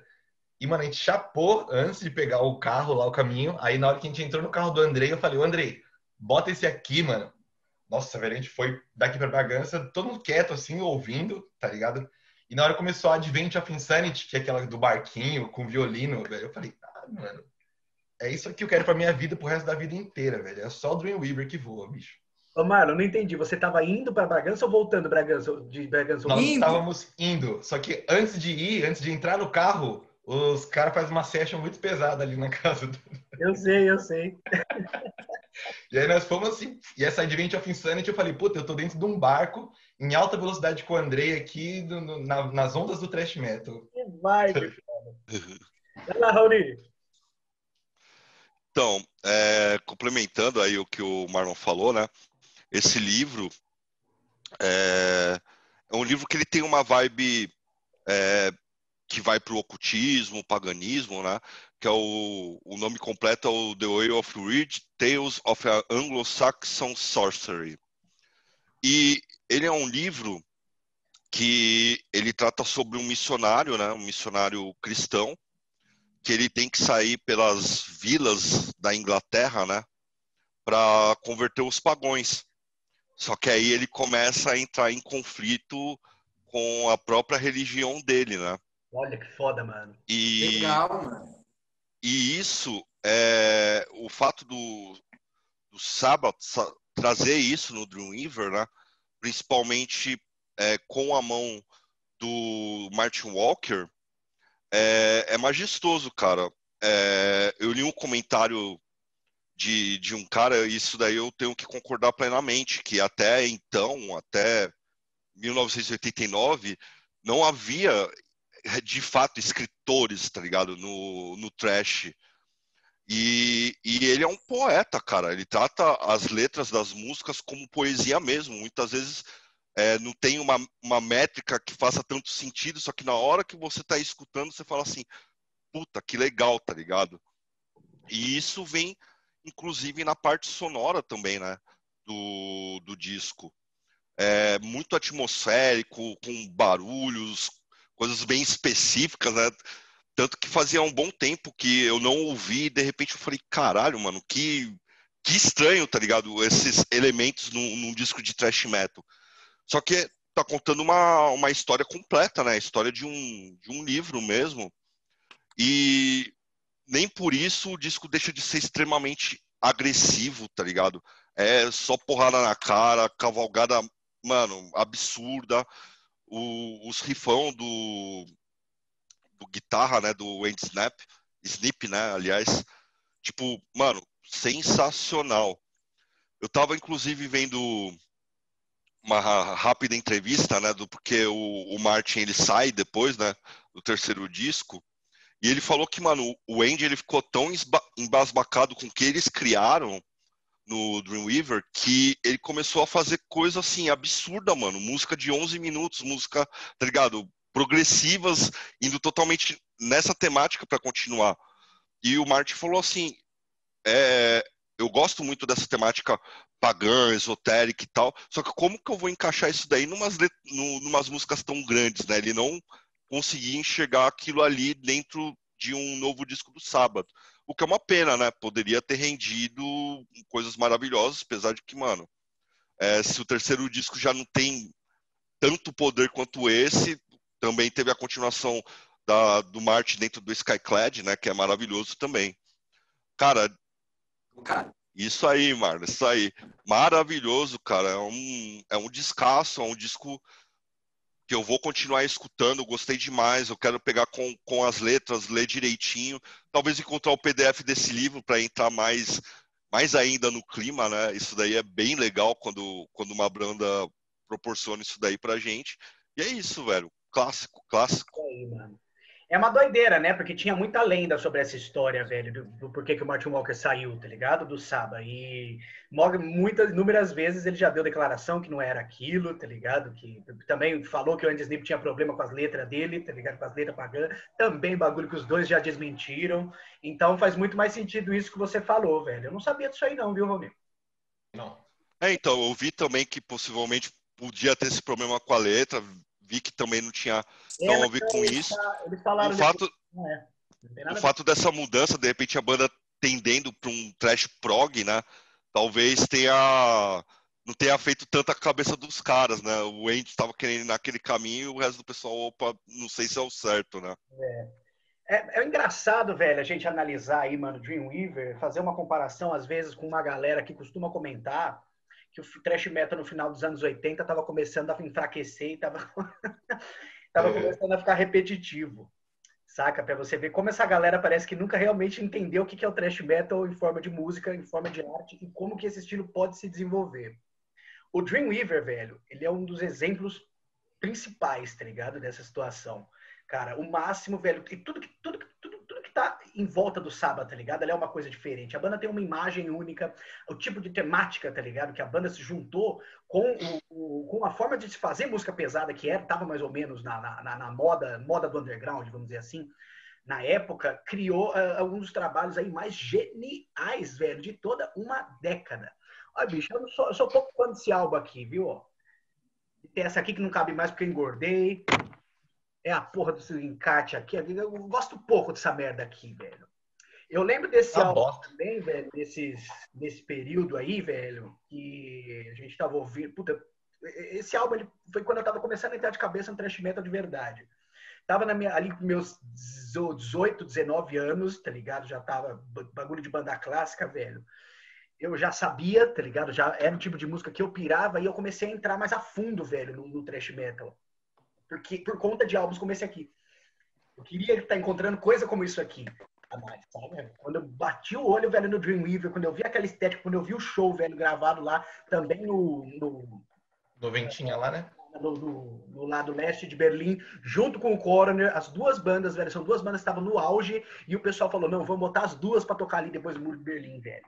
Com Tanca de Creator fechando. Meu, olha o fest, velho. Com todas as bandas, todas as bandas estavam no auge. E show, festival. Dá até vontade de levantar outro muro só pra derrubar, tá ligado? Isso.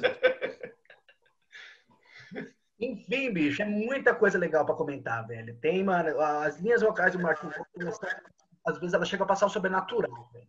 Como que o cara, mano, ele consegue cantar rápido desse como, meu, como ele lembra as letras dele, velho? Eu vi uma entrevista uma vez, ele falando que ele, puta, quando, quando, quando o Saba voltou, naquele uhum. de Saba, ele não. Ele disse, não, peraí, eu preciso aprender tudo de novo aqui, que eu não lembro mais isso aí. Ah, a vida deve funcionar por sessões, né, velho? Tem que decorar um tiquinho aqui, larga tudo que aprendeu. No Instagram, como já é difícil, no Dreamweaver é mais difícil ainda, velho.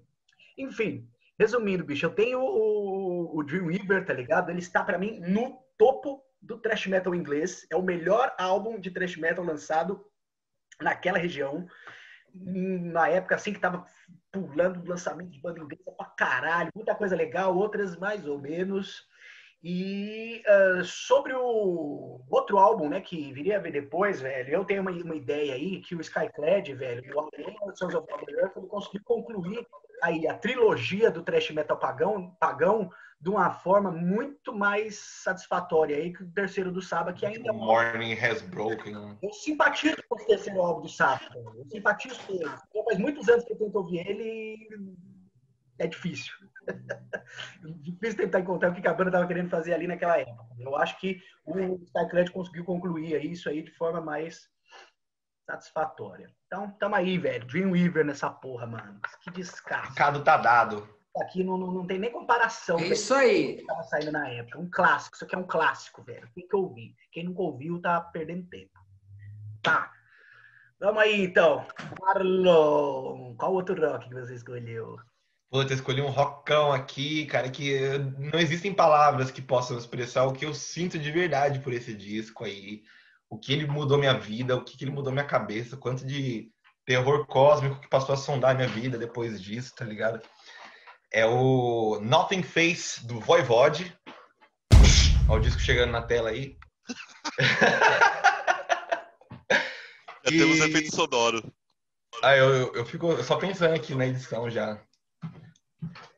O, então, assim, é igual. Mano, eu não tenho que. Não tenho uma música assim para colocar para frente, porque todas as músicas desse disco são uma diferente da outra, perfeita nos seus. no que eles propõem a fazer, uma mais louca do que a outra. E o Voivode ele tava vindo, né, de uma época ali que já tava ficando meio chapado das ideias, porque veio Killing Technology primeiro, com todo sci-fi absurdo. Depois Dimension Hate Ross, que começou a coisa do espaço, né? Tipo, mais assim, de carada ainda. Mais terror cósmico, mais Lovecraft, ainda mais insano, assim. E o Nothing Face, tipo, o, é o meu disco favorito do, do Voivode. É o disco mais doido que eu acho que eu já ouvi, assim, na minha vida.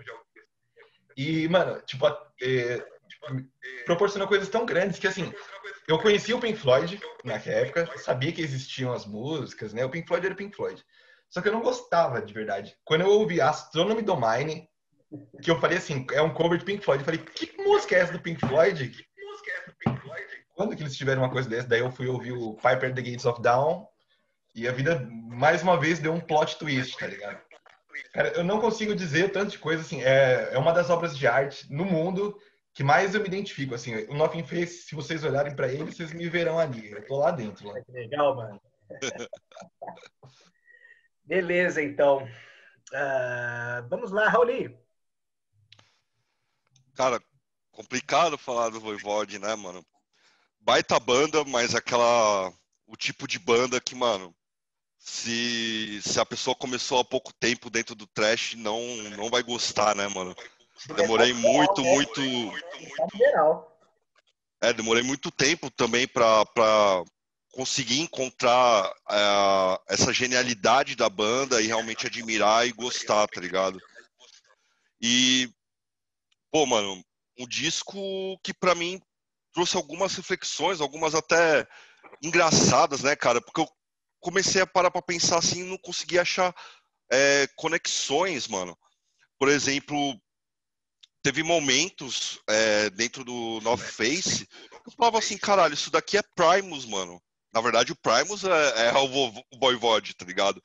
Outros momentos que eu falava, não, isso daí o Mastodon copiou, mano. Eu nunca esperaria isso, tá ligado? E, e aí, vendo de maneira diferente, começa a analisar e ver o quanto eles eram geniais e estavam à, à, frente do, do tempo com isso, né? Até com essa temática é, sci-fi, que eu posso estar enganado, mas eu não sei se era tão presente na época quanto foi com os trabalhos do Voivode. Uh, Astronomy Domini, né, mano? Pra mim é a versão favorita, o meu cover favorito. Isso que é uma, uma música do, do Floyd que muitas bandas regravaram. E, putz, também entro nessa linha do Marlon. É difícil apontar apontar uma faixa principal, tá ligado? É um disco muito coeso. Mas eu vou fazer isso, mano, é, eu acho que nessa última semana a música que eu mais escutei foi a Into My Hypercube, tá ligado? Mano, sen, sensacional a faixa, é um trabalho primoroso, tá ligado? E é isso, mano. Mas é aquele disco que não dá para fatiar, para falar de cada música. É um disco completo do começo ao fim, bom. Do começo da You Know, The You Know Knows até a Sub Effect é sensacional, cara. É um puta de um clássico. Puta que pariu, velho. Aquele tipo de disco que vai, tipo assim, você ouve umas músicas e não liga muito para uma. Aí depois tá em outra fase da vida, você liga mais para aquela. Aí, uhum. uma hora ou outra, você passa por todas elas, tá ligado? Todas elas são muito bem produzidas, tipo, não é... Nenhuma delas foi jogada ali, cara. Todas as músicas os caras fizeram com gosto, assim. Perfeito. E é aquele disco que a primeira vez você escuta, você não entende, a segunda você gosta, a terceira você paga um pau, a quarta você fala assim, caralho, velho, como eu tenho que escutar isso daí pelo menos uma vez por semana, tá ligado? Leonardo Zandona. Opa! Tamo aí, cara. Bicho, Voivode eu conheci justamente com esse álbum aí, por causa da Astronomy Domain, que tinha o clipe que passava no Fúria, cara. E eu pirava, velho. Meu pai tinha esse disco do Pink Floyd. E eu associei assim imediatamente. Eu já gostava, era molecão, mas já gostava, pá. E o Voivode, cara, foi uma banda que entrou assim que eu comecei a ouvir desde os primórdios que eu comecei a ouvir metal, justamente por causa desse clipe e de outros que passavam no Fúria também era meio comum assim.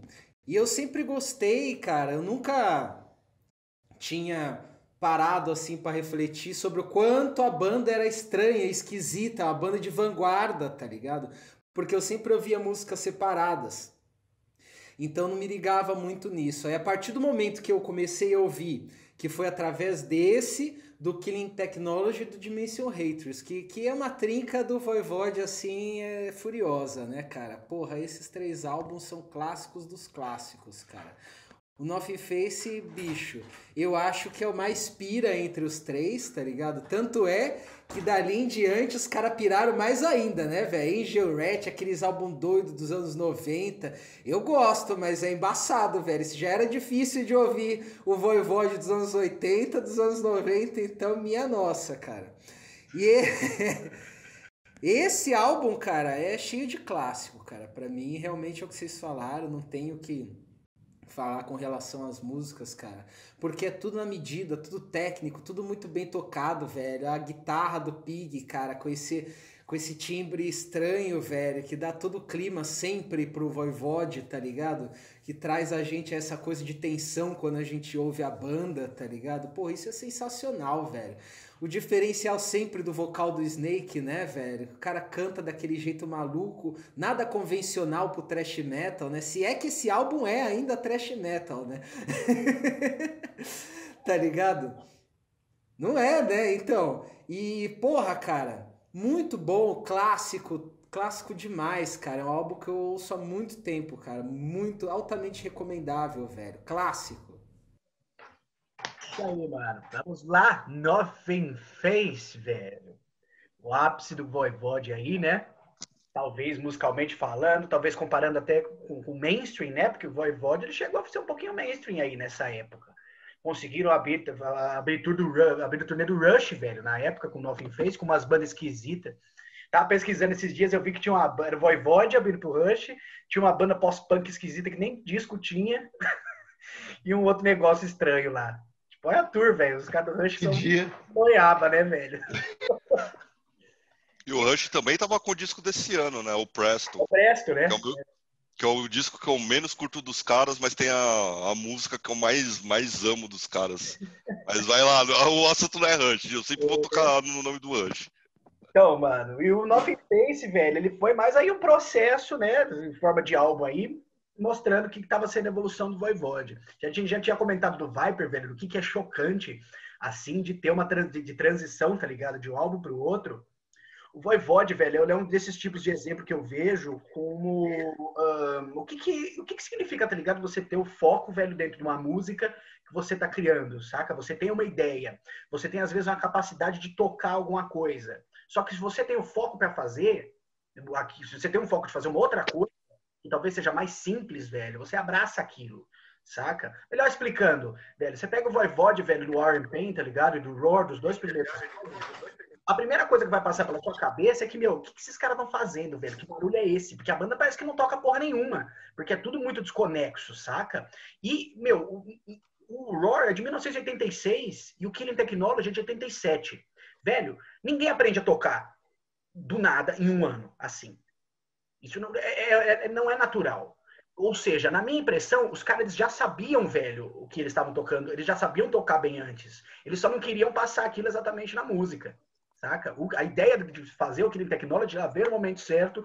Do Dimension Haters já foi um outro passo à frente. E eu vejo o Nothing Face como, como a conclusão de todo esse processo, saca? Apesar de não ser o meu álbum favorito do Voivode, eu acredito que ele seja o álbum mais bem trabalhado, mais, onde eles conseguiram atingir o maior nível uh, de qualidade, velho, em relação à variação, aos detalhes que vocês já comentaram de músicas assim, velho, que elas vão crescendo em você com o tempo. Você pode ouvir de prima, ah, essa talvez não bateu tanto. Passa, passa um ano, velho, você vai ouvir essa porra de novo, você vai falar, caralho, caralho. Então, mesmo que a música não bata assim sempre, você já consegue tratar e pegar, fisgar as ideias e as qualidades ali que o bagulho tem. Enfim, velho, ela mostra também um período, tá ligado? Que tava sendo muito interessante pra música pesada. Era muita informação, muita banda tava querendo criar ideia nova e o Voivode já tava ali na frente, velho, disso. Você vê as bandas de progressivo que estavam surgindo ali naquela época, até como Fates Warning, tá ligado? Os caras tudo com camiseta do Voivode, velho. Todo mundo ouvia Voivode naquela época, mano. Todo mundo gostar do Voivode, porque o Voivode é foda, caralho. Todo mundo tinha pet do Voivode. A Sabina Classen tinha o pet Costa do Voivode gigantesco pra lá e pra cá. Ah, e os tempos quebrados que você ouve no Fates Warning, tá ligado? Ali no No Exit, velho. Ele veio de Voivode. O Holy Moses, velho, no New Machine of Liechtenstein, tá ligado? Que começou a ter aquele, aquela vibe mais quebrada. Tem influência no clipe. Aquele é Voivode. O Voivode é na cabeça de todo mundo, velho. Inclusive na década seguinte com o... Meu, o Voivode ele influenciou até Foo Fighters, velho. Você vai ouvir, mano. Você ouve o primeiro álbum do Foo Fighters, velho. Você consegue ouvir coisa que tem no Outer Limits. E isso, isso eu já sabia. E depois eu vi o Dave Grohl falando, tá ligado? Eu falei, ó lá. Umas linhas vocal, velho, que tem isso. ali. Primeiro Foo Fighters, até Foo Fighters, velho, influenciado por Vovod. Aí ele deslanchou isso quando fez aquele Probot lá, né? Que... Exato. É ode ao Voivode. Não, Voivode, é para todo mundo, né? Porque todo, todo, ele chamou todos os vocalistas clássicos lá. O Voivode. Sim, mas é tipo assim, a capa é Voivode, o logo é Voivode, a estrutura das músicas são Voivodes, tá ligado? É. Quem fez, se não me engano, foi até o Huawei, né? Foi. Enfim, tem toda uma vibe de... Foi isso. Enfim, tem toda uma... Tava aguardando isso toda uma vibe, velho, muito legal, velho, muito criativa, que o metal ele tava precisando daquilo naquela época, velho. Ele sempre precisava, era uma banda que já tava soando moderna ali naquele período, mas ela ainda tinha, tava muito focado. Moderna não era para atingir o mainstream, moderna era só para atingir o tipo de música que eles queriam, velho. E coisa mais válida do que isso, vamos falar a verdade, não tem, velho. Música em forma de arte é isso. E aí, então, e aí, Raoni, mete bronca aí, seu álbum, velho. Então, mano, agora vamos passar pelo hardcore nova-iorquino, né? Junto com Chromags, Best Wishes. E, cara, é muito louco, né? Nessa essa toada que teve nos anos 80, né? Essa fusão do hardcore punk junto com metal, né? Trouxe verdadeiras verdadeiras potências, né? Para o mundo, cara. Como Madball, Agnostic Front, uh, próprio Minor Treat, né, que estava ali no meio. A gente tem também é, Crypt Slout, Corrosion of Conformity, Jirai, Suicidal. Puta, é banda que não termina mais. Só que, mano, Chromags é um tanque de guerra, assim, sem, sem limites, tá ligado? É, o que eles fazem, cara, é, nesses primeiros plays desse, deles, né? Mas com destaque para o Best Wishes é uma falta de respeito, cara. Na moral, é um som mastodônico, digamos assim, extremamente pesado, pegado, tá ligado? É, umas referamas infernais, é, as letras fodidas também, tá ligado? É uma, uma atuação, mano, vocal do do Harley Flanagan, né? É, animal, assim, raivosa, mano, voraz. E, mano, a banda aqui soa, soa redonda, soa primorosa, é, só tem paulada, é um disco que do começo ao fim só tem palavra, é, só tem música braba mesmo, com Death Camps, é, The Only One, que é uma música que eu gosto bastante, né? Claro, introduçãozinha no baixo, uma introdução que eu acho simplesmente deliciosa de tocar. Uh, Double Not Out, música mais rápida, mais insana dos caras do Play. E, cara, eu vou, vou ter que falar de todas as faixas, né? Mas eu acho que não precisa. Só fazendo um adendo para a última faixa, Age of Corel, que para mim é uma, uma faixa beirando a insanidade, mano. Um riff delicioso. E é isso, cara. Eu acho que aqui a gente.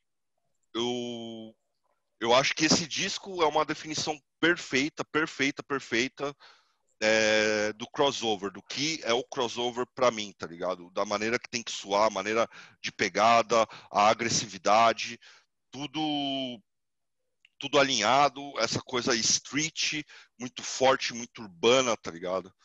Então é isso, mano. Isso daqui é, é um trator, é um tanque de guerra, tá ligado? É, é um, é um avião Hércules gigantesco, assim, mano. Maravilhoso. Avião Hércules. Vai lá, Zé Domênico. E aí, velho? Cro-Mags. Não, concordo em gênero, número e grau, cara. Porra, puta descasso, velho. Esse disco, cara, muito, muito, muito tempo que eu não ouvia, cara. Porque o Chromex eu também conheci assim como Voivode nessa época de Fúria, tá ligado? Passava os clipes do. Eu queria confrontar a minha mente perturbada com um fato para ver se eu não tô enganado, porque eu assisti a Beavis e Butthead também. E eu creio que eles devam ter visto clipe do Chromex quando eles viam os clipes, né, cara, e fazer aquelas graças lá. Eu acho que teve isso também, cara. Mas eu não, eu não achei pra, pra confirmar. Mas, porra, cara, o Chromex é uma banda, como o Raoni falou, desse hardcore street, trash metal, punk, tá ligado? De extrema qualidade que veio ali dos Estados Unidos daquela época, cara. E esse álbum é grandioso, tá ligado? Ele é feroz, ele é muito bem gravado, velho. Cheio de riff, fudido, tá ligado? Falar a verdade, que eu, eu assim, de Chromex eu conheço primeiro esse e o Alpha e Ômega, tá ligado? E eu gosto muito, muito, muito produção fodida, tá ligado? É avassalador mesmo, cara. É para você sair. Outro para você também ouvir lá naquele na, na Paulista com a Consolação. Irado, velho, seis e meia da tarde da noite ali, o metrô, fila de metrô, tá ligado? É gente furando fila, coisa caótica, tá ligado? Você tem que ouvir enfurecido aquilo, é, dando cotovelada no pessoal e, porra, divertidíssimo, cara, como todo bom hardcore dessa época. Eu vou falar assim que eu acho assim, é, conhecendo os álbuns, esses três álbuns, que eu acho que. Porque o primeiro é outro vocalista, né? E, e o Alfie Ômega é, é, eu acho que é inclusive o primeiro, não tenho certeza, é o mesmo vocalista do primeiro, só que divide o vocal com o, com o líder da banda aí. E eu acho que nesse álbum, ele, tipo assim, a única coisinha que eu acho que eu acho que ele tava ainda pá, assim, pra, pra conseguir fazer uma linha fodida de vocal, assim. Eu acho que dá uma desencontrada em algum momento ou outro no vocal, tá ligado? Que eu acho que ele aprimora no outro álbum que ele divide vocal. E hoje em dia, eu vi rapidamente, velho, os dois clipes recentes, assim, do Chromex, tá ligado? Acho que do álbum, inclusive, desse ano, né, de 2020, se pá. E aí já tá legal, ele tem umas interpretação punk, hardcore, ele cai bem. Nesse álbum, eu acho que ele um pouquinho assim, é o que passou raspando. Um pouquinho desfocado, você diz, né? Um pouco. Então, vamos lá, galera. Puta, Chromegs, velho. Pra gente falar, começar falando de Chromegs aí, velho, primeiro tem que voltar um pouquinho, tá ligado? Pra gente entender, velho, qual que é toda a vibe do processo, que seja tanto do Chromex quanto do crossover, até chegar no ponto que o Raoni comentou. Né? A gente estava ali no ano de 1989, o crossover já era uma realidade mundial, tá ligado? Já se tinha a união de punk com metal, a galera já estava meio que se entendendo, tá ligado? De uma forma ou outra. E as bandas, velho, de hardcore daquele período que elas estavam querendo se desenvolver, fazer um som a mais, elas não tinham escapatória, velho. Elas tinham que começar a incluir uh, uh, toque de metal no som. Entendeu? Não estou falando mudar a estrutura musical totalmente, mas quando você vai pegar exemplo como English Dogs, tá ligado? O English Dogs virou quase um, um Manowar punk, velho, se é que isso é possível. e o Chromegs, velho, da, da, cena de Nova York, saca? O Chromegs, ele veio com... Ele começou com Age of Quarrel, que é considerado pelos fãs, velho, o, o verdadeiro clássico da banda, né? O primeiro. Não por mim. porque eu acredito que no Best Wishes, velho, foi aonde a banda se encontrou, encontrou um caminho, encontrou uma característica. Toda a ideia, velho, de busca por paz interior, tá ligado? Toda a vibe Hare Krishna, velho, que a banda uh, criou, aquilo foi uma coisa totalmente revolucionária, nova, tá ligado? Que encaixou de maneira perfeita com o tipo de música que eles estavam fazendo, velho. Que é aquele som que tem aquela puta energia, ela tem a base de metal, Def Camp, velho, logo no início, velho, você já sente que tem aquela base de metal. E essa linha do vocal que, que, que o mexicano comentou, eu gosto dessa linha de vocal porque eu acho ela muito interessante. Eu entendo o ponto de entendo o que você falou, porque às vezes ela soa um pouco estranha, que ele fica. Ah", isso. Feeling, é isso mesmo. Não parece tão completo assim, né? Eu acho que até aprimorou em outras músicas do, do álbum seguinte, né? Que é o Alpha Omega. Uh, mas eu tenho Best Wishes para mim, velho, como o melhor álbum do Chromegas, assim, velho, porque ele é muito rápido, ele é muito prático, as músicas são marcantes. Tem o ápice aí para mim, velho, Crush the Demoniac, para mim, velho, o melhor som. Não, melhor do Chromegas não é, mas melhor do álbum, pelo menos. E é engraçado um fato curioso aí, velho, que parece que os caras, mano, apesar deles passarem esse tipo de mensagem, eles não conseguem adaptar muito para eles, né? Porque tem umas histórias muito cabulosas, velho, que parece que o Chromex era a banda mais violenta do mundo nesse período. Então o Hare Krishna era meio de fachada, saca? Porque eu já vi história de que o, o Harley aí, ele mordeu, mordeu a orelha do outro, maluco, no, em camarim do show. Os caras andavam na rua, velho. Quando ele estava andando, o pessoal via, atravessava, ia pro outro lado da rua, tá ligado? E era tudo isso envolvido com o crossover, velho. E, meu, meio carniça, tá ligado? E aí teve caso recente, o cara bateu na mulher, tá ligado? Então é meio esquisito, velho. Os caras, pô, legal você passar o bagulho uma ideia dessa na música, mas você percebe mesmo que a arte é um bagulho meio separado, saca? Às vezes não é só que o cara fala sobre isso que o cara consegue se controlar. Ou talvez ele se controle muito mais por causa da música. Se não fosse a música, talvez ele seria pior. Mas é aquela coisa também, né, Ian?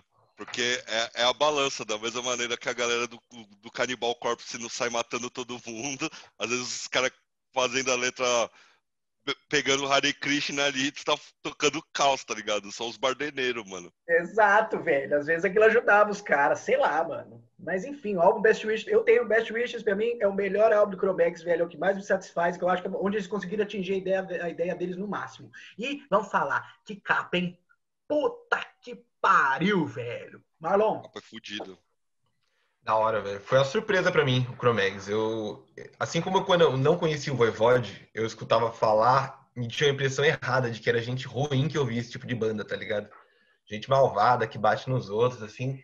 E veio se provar a ser mesmo, né? No fim das contas, mas de uma forma fodida.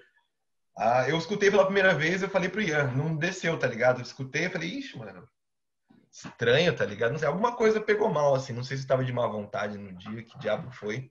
Mas aí depois, no dia seguinte, acordei, fui limpar a casa aqui, botei o fonezão e saí streetizando, tá ligado? Aí pegou fácil, velho. Aí foi. todas as músicas da hora, maior energia do caralho. Acabou esse disco, já fui ouvir o outro, Age of Corel também, que o Ian tinha falado que era um clássico, assim, né, dos caras e tal. Curti também pra caralho. Mas esse o Best Wishes eh, eu achei mais da hora, assim, mas tem umas coisas engraçadas, eu achei. Essa Crush the Demoniac, por exemplo, ela é a Aces High, não é, velho? Ouve de novo, mano. Eu juro que eu tava escutando ele fazendo. Aí eu falei assim, vai vir um run, fly. Pode ver, se não é a maior influência da história. O branco, aí, dos, olhos, volta... o branco dos olhos das duas são iguais, velho. Isso eu concordo. Você vai ouvir não, de novo. eu quero Você ver, agora eu vou ver depois. Com novos ouvidos. E aí a Fugitive em seguida. Meu, fudida, velho. Que, tipo, grandiosidade, tá ligado? É que nem assim as grandes músicas do Suicidal, que começa com é, intro, prepara você, de repente põe na jogada, assim. Puta, grandiosíssima, velho. Essa música fodida. Escutei ela umas 4, 5 vezes seguidas depois, assim. Maravilha, mano. Vamos terminar isso aí, então? Então sou eu, né? Ixi, agora eu quero saber, velho. Nossa, eu nunca, eu vou falar pra vocês, velho. Eu nunca, acho que nunca ia ter conseguido achar uma oportunidade bacana pra mostrar esse som pra vocês, velho. Ou pra falar sobre. Esse aqui foi a melhor coisa. Se eu, porque se eu tô na casa de um, a gente tá bebendo demais, não dá pra falar sobre. Se eu tô na casa de outro, velho, tá fazendo outra coisa. Enfim, vamos lá, velho. Pegando um pouco da linha aí, do, do, dessa forma, do que que tava sendo a evolução, velho, do do metal ali para 89, né? Foi puxado o Voivode por um lado, um pouco mais de sucesso, né? Eu vou pegar aqui o Holocaust, né? Com o lançamento do EP The Sound of Souls. Holocaust, que é uma banda clássica da New Wave of British Heavy Metal, velho, que quebrou as pernas de todo mundo lá em 1980, 81, velho, com o lançamento do Nightcomers, que até hoje é o álbum mais relembrado e celebrado da banda. Mas uh, durante na metade dos anos 80, o Holocaust ele lançou um álbum meio esquisito. Eu escutei esse álbum muito por cima, velho. Eu não tenho muito o que falar sobre. Mas uh, foi lendo umas resenhas por aí, já faz alguns anos, né, que eu descobri, velho, uma, um, o EP Sound of Souls, velho, e essa forma totalmente única, revolucionária, estranha de, de, de tocar metal.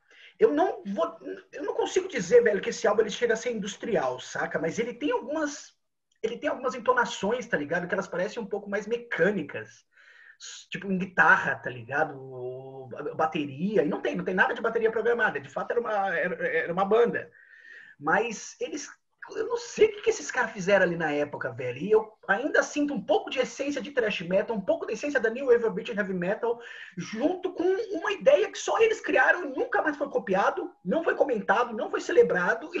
E ainda bem que vou ter vocês quatro aqui agora falar sobre. Porque eu não conheço ninguém que gosta desse álbum, velho. Eu conheço uma pessoa só. Enfim, velho, é meu, a, você pega a Disannihilation, tá ligado? Que faz a abertura, ela tem uma pegada, já tem uma roupagem um pouco mais trash. O vocal eu não entendo o que é aquele vocal, velho, mas eu, eu curto ele pra caralho, tá ligado? Porque aquela, aquele tipo de entonação, com aquela gravação meio ríspido, tá ligado? O bagulho é meio. É um rouco, meio com drive agudo. Não sei o que é aquilo, velho. O que compensa tudo, tá ligado? É a qualidade das músicas. São cinco músicas colocadas dentro desse EP. Eu gosto de todas. Foi um álbum que ele foi crescendo ah, comigo também conforme o tempo.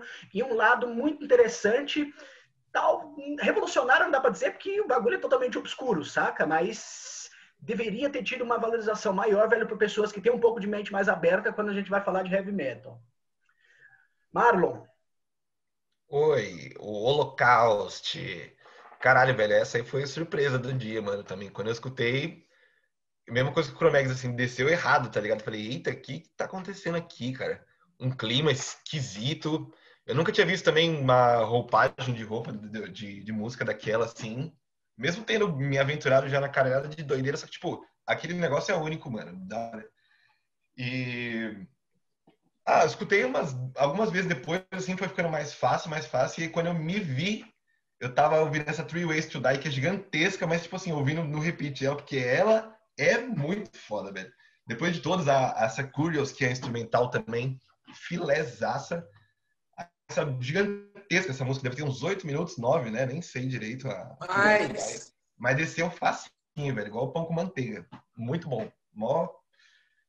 Uma novidade boa na vida aí. Legal, mano. E aí, mexicano? Nossa, cara, legal também. Puta álbum, velho. Eu fui, porra, ouvi ele, aí eu senti um pouco do que eu senti no próprio Clovenhoof, tá ligado? O deslocamento. Porque assim, porra, extremamente deslocado, tá ligado? O álbum do que a banda fazia antes e do que ela fez depois, inclusive, assim como o Clovenhoof. Eu ouvi as coisas que o Holocaust fez depois, é, é assim, tem alguma coisa desse EP nas coisas adiantes, mas assim, é muito diferente. Para mim, esse EP aí, velho, foi a maior surpresa e é vanguarda pura, cara. Tipo assim, não dá para entender, entendeu? Você não vai conseguir entender direito na primeira ouvida. É o que o Ian falou. Tem thrash metal, tem NWO, só que tem ali, velho, uma questão também de tempo quebrado, assim, no Clovenhoof, com a mesma raça da, do inglês, entendeu? Que não é técnico em si, Mas é quebrado, é, é diferente, entendeu? Os caras também estavam fazendo isso. Porra, música por música, cara. Tudo tem esse clima. O vocal que você falou, cara, o cara dá um diferencial extremo, tá ligado? Porque ele dá vários. dá esse clima pra música. Você não consegue entender, você não sabe direito o que o cara tá fazendo, de onde ele tirou. Na verdade, você sabe o que o cara tá fazendo, mas você não sabe de onde ele tirou fazer aquilo, tá ligado? E Porra, aí chega nessa última música aí, velho, que esse puta épico, aí os caras forçaram, os caras foram além, aí os caras forçaram o bruto, foram lá pra vanguarda, velho. Eu vou te dizer, velho, assim como eu consegui ouvir muita coisa, velho, nesse, nessa música, de coisas que estão fazendo hoje em dia, cara. Se você parar para prestar atenção, velho, a mudança de clima que ela tem, ela tem vários climas, vários todo o tempo quebrado que ela tem da, no, no, decorrer dela, essa pira vocal que o cara coloca, cara, isso é coisa, velho, que na boa, você vai ver dos álbuns que a gente tava falando da porra desses anos 2000, velho, do David Tauschen, do Reiken, de prog moderno, cara. Tem nesse, nessa música, tá ligado? Em especial. Os caras foram além, tá ligado? Então, porra, puta surpresa, velho. Puta álbum do caralho. Legal, mano. E os álbuns seguintes, assim, do Holocaust, na verdade, alguns deles, eu acho que eles têm um pouco uma roupagem um pouco mais próxima ali do Doom Metal, ali nos anos 90, mano. Mas a banda. Sim, principalmente os mais recentes. É, então, mas é, eu acho não acho, velho. Eu acho os mais recentes eles têm uma outra proposta também nova. O Holocaust, desde, desde o ano 2000, é. ele já tá com outra vibe uma coisa que talvez só no futuro o pessoal vai fazer. Existe um álbum chamado The Courage to Be, velho, que quando caiu o ano 2000, você pode ter certeza que eu vou escolher. Não vou nem falar nada agora, velho, que, meu, tá, tá, acho que virou meu álbum favorito da banda, velho. Raoni, vamos concluir aí, mano. Bom, cara, eu conheci o Holocaust através do The Night Commerce, né? É, bem é, New Wave, assim, na medida. E quando eu escutei esse disco, mano, realmente uma surpresa, tipo, a capa já te entrega uma outra coisa, né? Eu, a primeira vez que eu vi, eu pensei que era algo tipo, sei lá, um, um pós-punk, tá ligado? Uma capa, tipo, minimalista no negócio. Pode crer. É, parece mesmo. Parece mesmo coisa de pós-punk, né? é. E aí você escuta o som, cara. Tem ali a, as bases do, do, heavy metal, obviamente, momentos trash, é, algo de progressivo, tá ligado? É, das músicas com as variações, principalmente nessa última música, né, True, True Ways to Die, é, algo até de jazz, tá ligado? Tem alguma coisa na, na, no timbre da guitarra que lembra um pouco, além mesmo do é, do próprio industrial que você comentou, né? É, alguma coisa eletrônica ali que eles tentaram trazer. E assim, música de vanguarda mesmo. Acho que é, o Holocaust ele, ele lança né, os dois primeiros plays, vê como que a máquina está girando, né, como que estava a cena musical da época, e eles começam a explorar para criar um, um para entrar talvez em um outro nicho, para criar o nicho deles, para fazer algo totalmente original, totalmente novo, né? É, a gente acabou de falar do Voivode que conseguiu isso daí com, com, com certo êxito. E no caso do Holocaust ficou em num, segundo plano, assim, né? Realmente é um disco que é um EP, aliás, que pouquíssimas pessoas que, que a gente poderia trocar ideia iria citar, tá ligado? Mas é bacana, cara. É, é, não é um disco fácil numa primeira ouvida, ainda mais esperando algo de como eles fizeram no passado, né? Ou um pós-punk, de tipo, vinha um negócio diferente. Mas eu acho que essa quebra já na capa de você escutar, você tem que estar tá com a cabeça aberta, tá ligado? Tipo, o que que vai vir, o que que eles estão tentando fazer, não é um disco normal, tá ligado? É agradável, mano. É, é eu gostei, mas é tem aquele processo de, de digerir e continuar escutando para realmente conseguir entender a, a, a vibe e a proposta do disco. Mas é muito bom. Realmente, eu acho também que eu só vou conseguir ouvir melhor daqui a umas duas semanas, assim, tipo, largar um pouco agora, voltar a ouvir de novo, falar agora, meu, vai só diferente, porque eu, para mim, velho, só cresceu. Desde que eu conheci esse disco, para mim só cresceu. Sempre foi dessa forma, você vai revisitar, ele fica melhor ainda, passa a ficar cada vez melhor, velho. Acabamos! Marlon, agradecer você demais por achar um tempinho aí na sua agenda, velho. Manda um abraço pra aquele cara lá do top 10, mano. Tá muito grato. A minha agenda é de vocês, cara. Eu, eu baseio minha vida todinha para caber no dia a dia de vocês. Queria dizer aqui muito oh. obrigado pela conversa. Vocês são muito fodas e um abraço especial pro Pete Passarel. Falou, mestre, é nóis. Vamos pro sorteio, galera. Vamos pro sorteio que eu tô blá, blá, blá. Ei, Pete Passarel, Pete Passarel. Anda lá. Eu olhei, não posso olhar não. Peraí, deixa eu já olhar de novo. Oh, 2009. Ah, 2009, já foi 2009. Vai sair, vai sair 2000 cacetada de novo. Lembra que caiu 2009 de novo? Tipo... Puta que la parila. Peguei um, vamos lá. Ai, ai, o que será? O que será? É a mão ruim, é a mão ruim. O ano que esse neném aqui veio pro mundo, caralho. 1987. Olha aí, rapaz, Ote. Parabéns. 87. Aí vem coisa boa. Aí vem coisa. Vixe, 87 é foda, velho. Puta, mano. Saiu coisa boa nesse bagulho. Vamos que vamos. Então é isso, galera. Muita, é de penca.